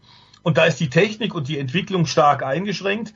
Die Autos sind Dallara-Chassis mit äh, großen Federwegen und damit äh, können die tatsächlich auch auf so Holperpisten fahren. Du hast es gesagt, oft fahren sie auch in Downtown Grand Prix, zum Beispiel Long Beach oder eben Toronto. Und da hast du natürlich auch dann die normalen Straßenoberflächen mit äh, großen, großen Übergängen, unter anderem Schienenübergängen von Straßenbahnen. Da wird der Fahrer schon durchgestellt, aber du hast ganz andere Federwege. Und trotzdem ist der Sport wirklich gut. Auch dort das Feld dicht beieinander. Ähnlich wie wir es ja beim Auftakt der Formel 1 hatten, als wir jetzt in Q1 in der Formel 1 hat man vom ersten bis zum letzten Platz genau 1,2 Sekunden. Hm. Das heißt, dass tatsächlich auch der Budgetcap in der Formel 1 tatsächlich auch jetzt schon, auch wenn er jetzt noch nicht komplett greift, aber auch jetzt schon dafür sorgt, dass das Feld ein bisschen dichter beieinander ist. Und das ist bei den Indicars in Amerika immer schon so gewesen. Das trifft sich gut, dass du das jetzt sagst. Dann ist es noch eine Frage reingekommen vom Paul. Die hören wir uns jetzt an. Meine Frage an die Formel 1 Runde. Für mich als jemand, der Formel 1 eigentlich wirklich primär über die Big Show verfolgt, sehe ich zwischen den Autos eigentlich kaum Unterschiede.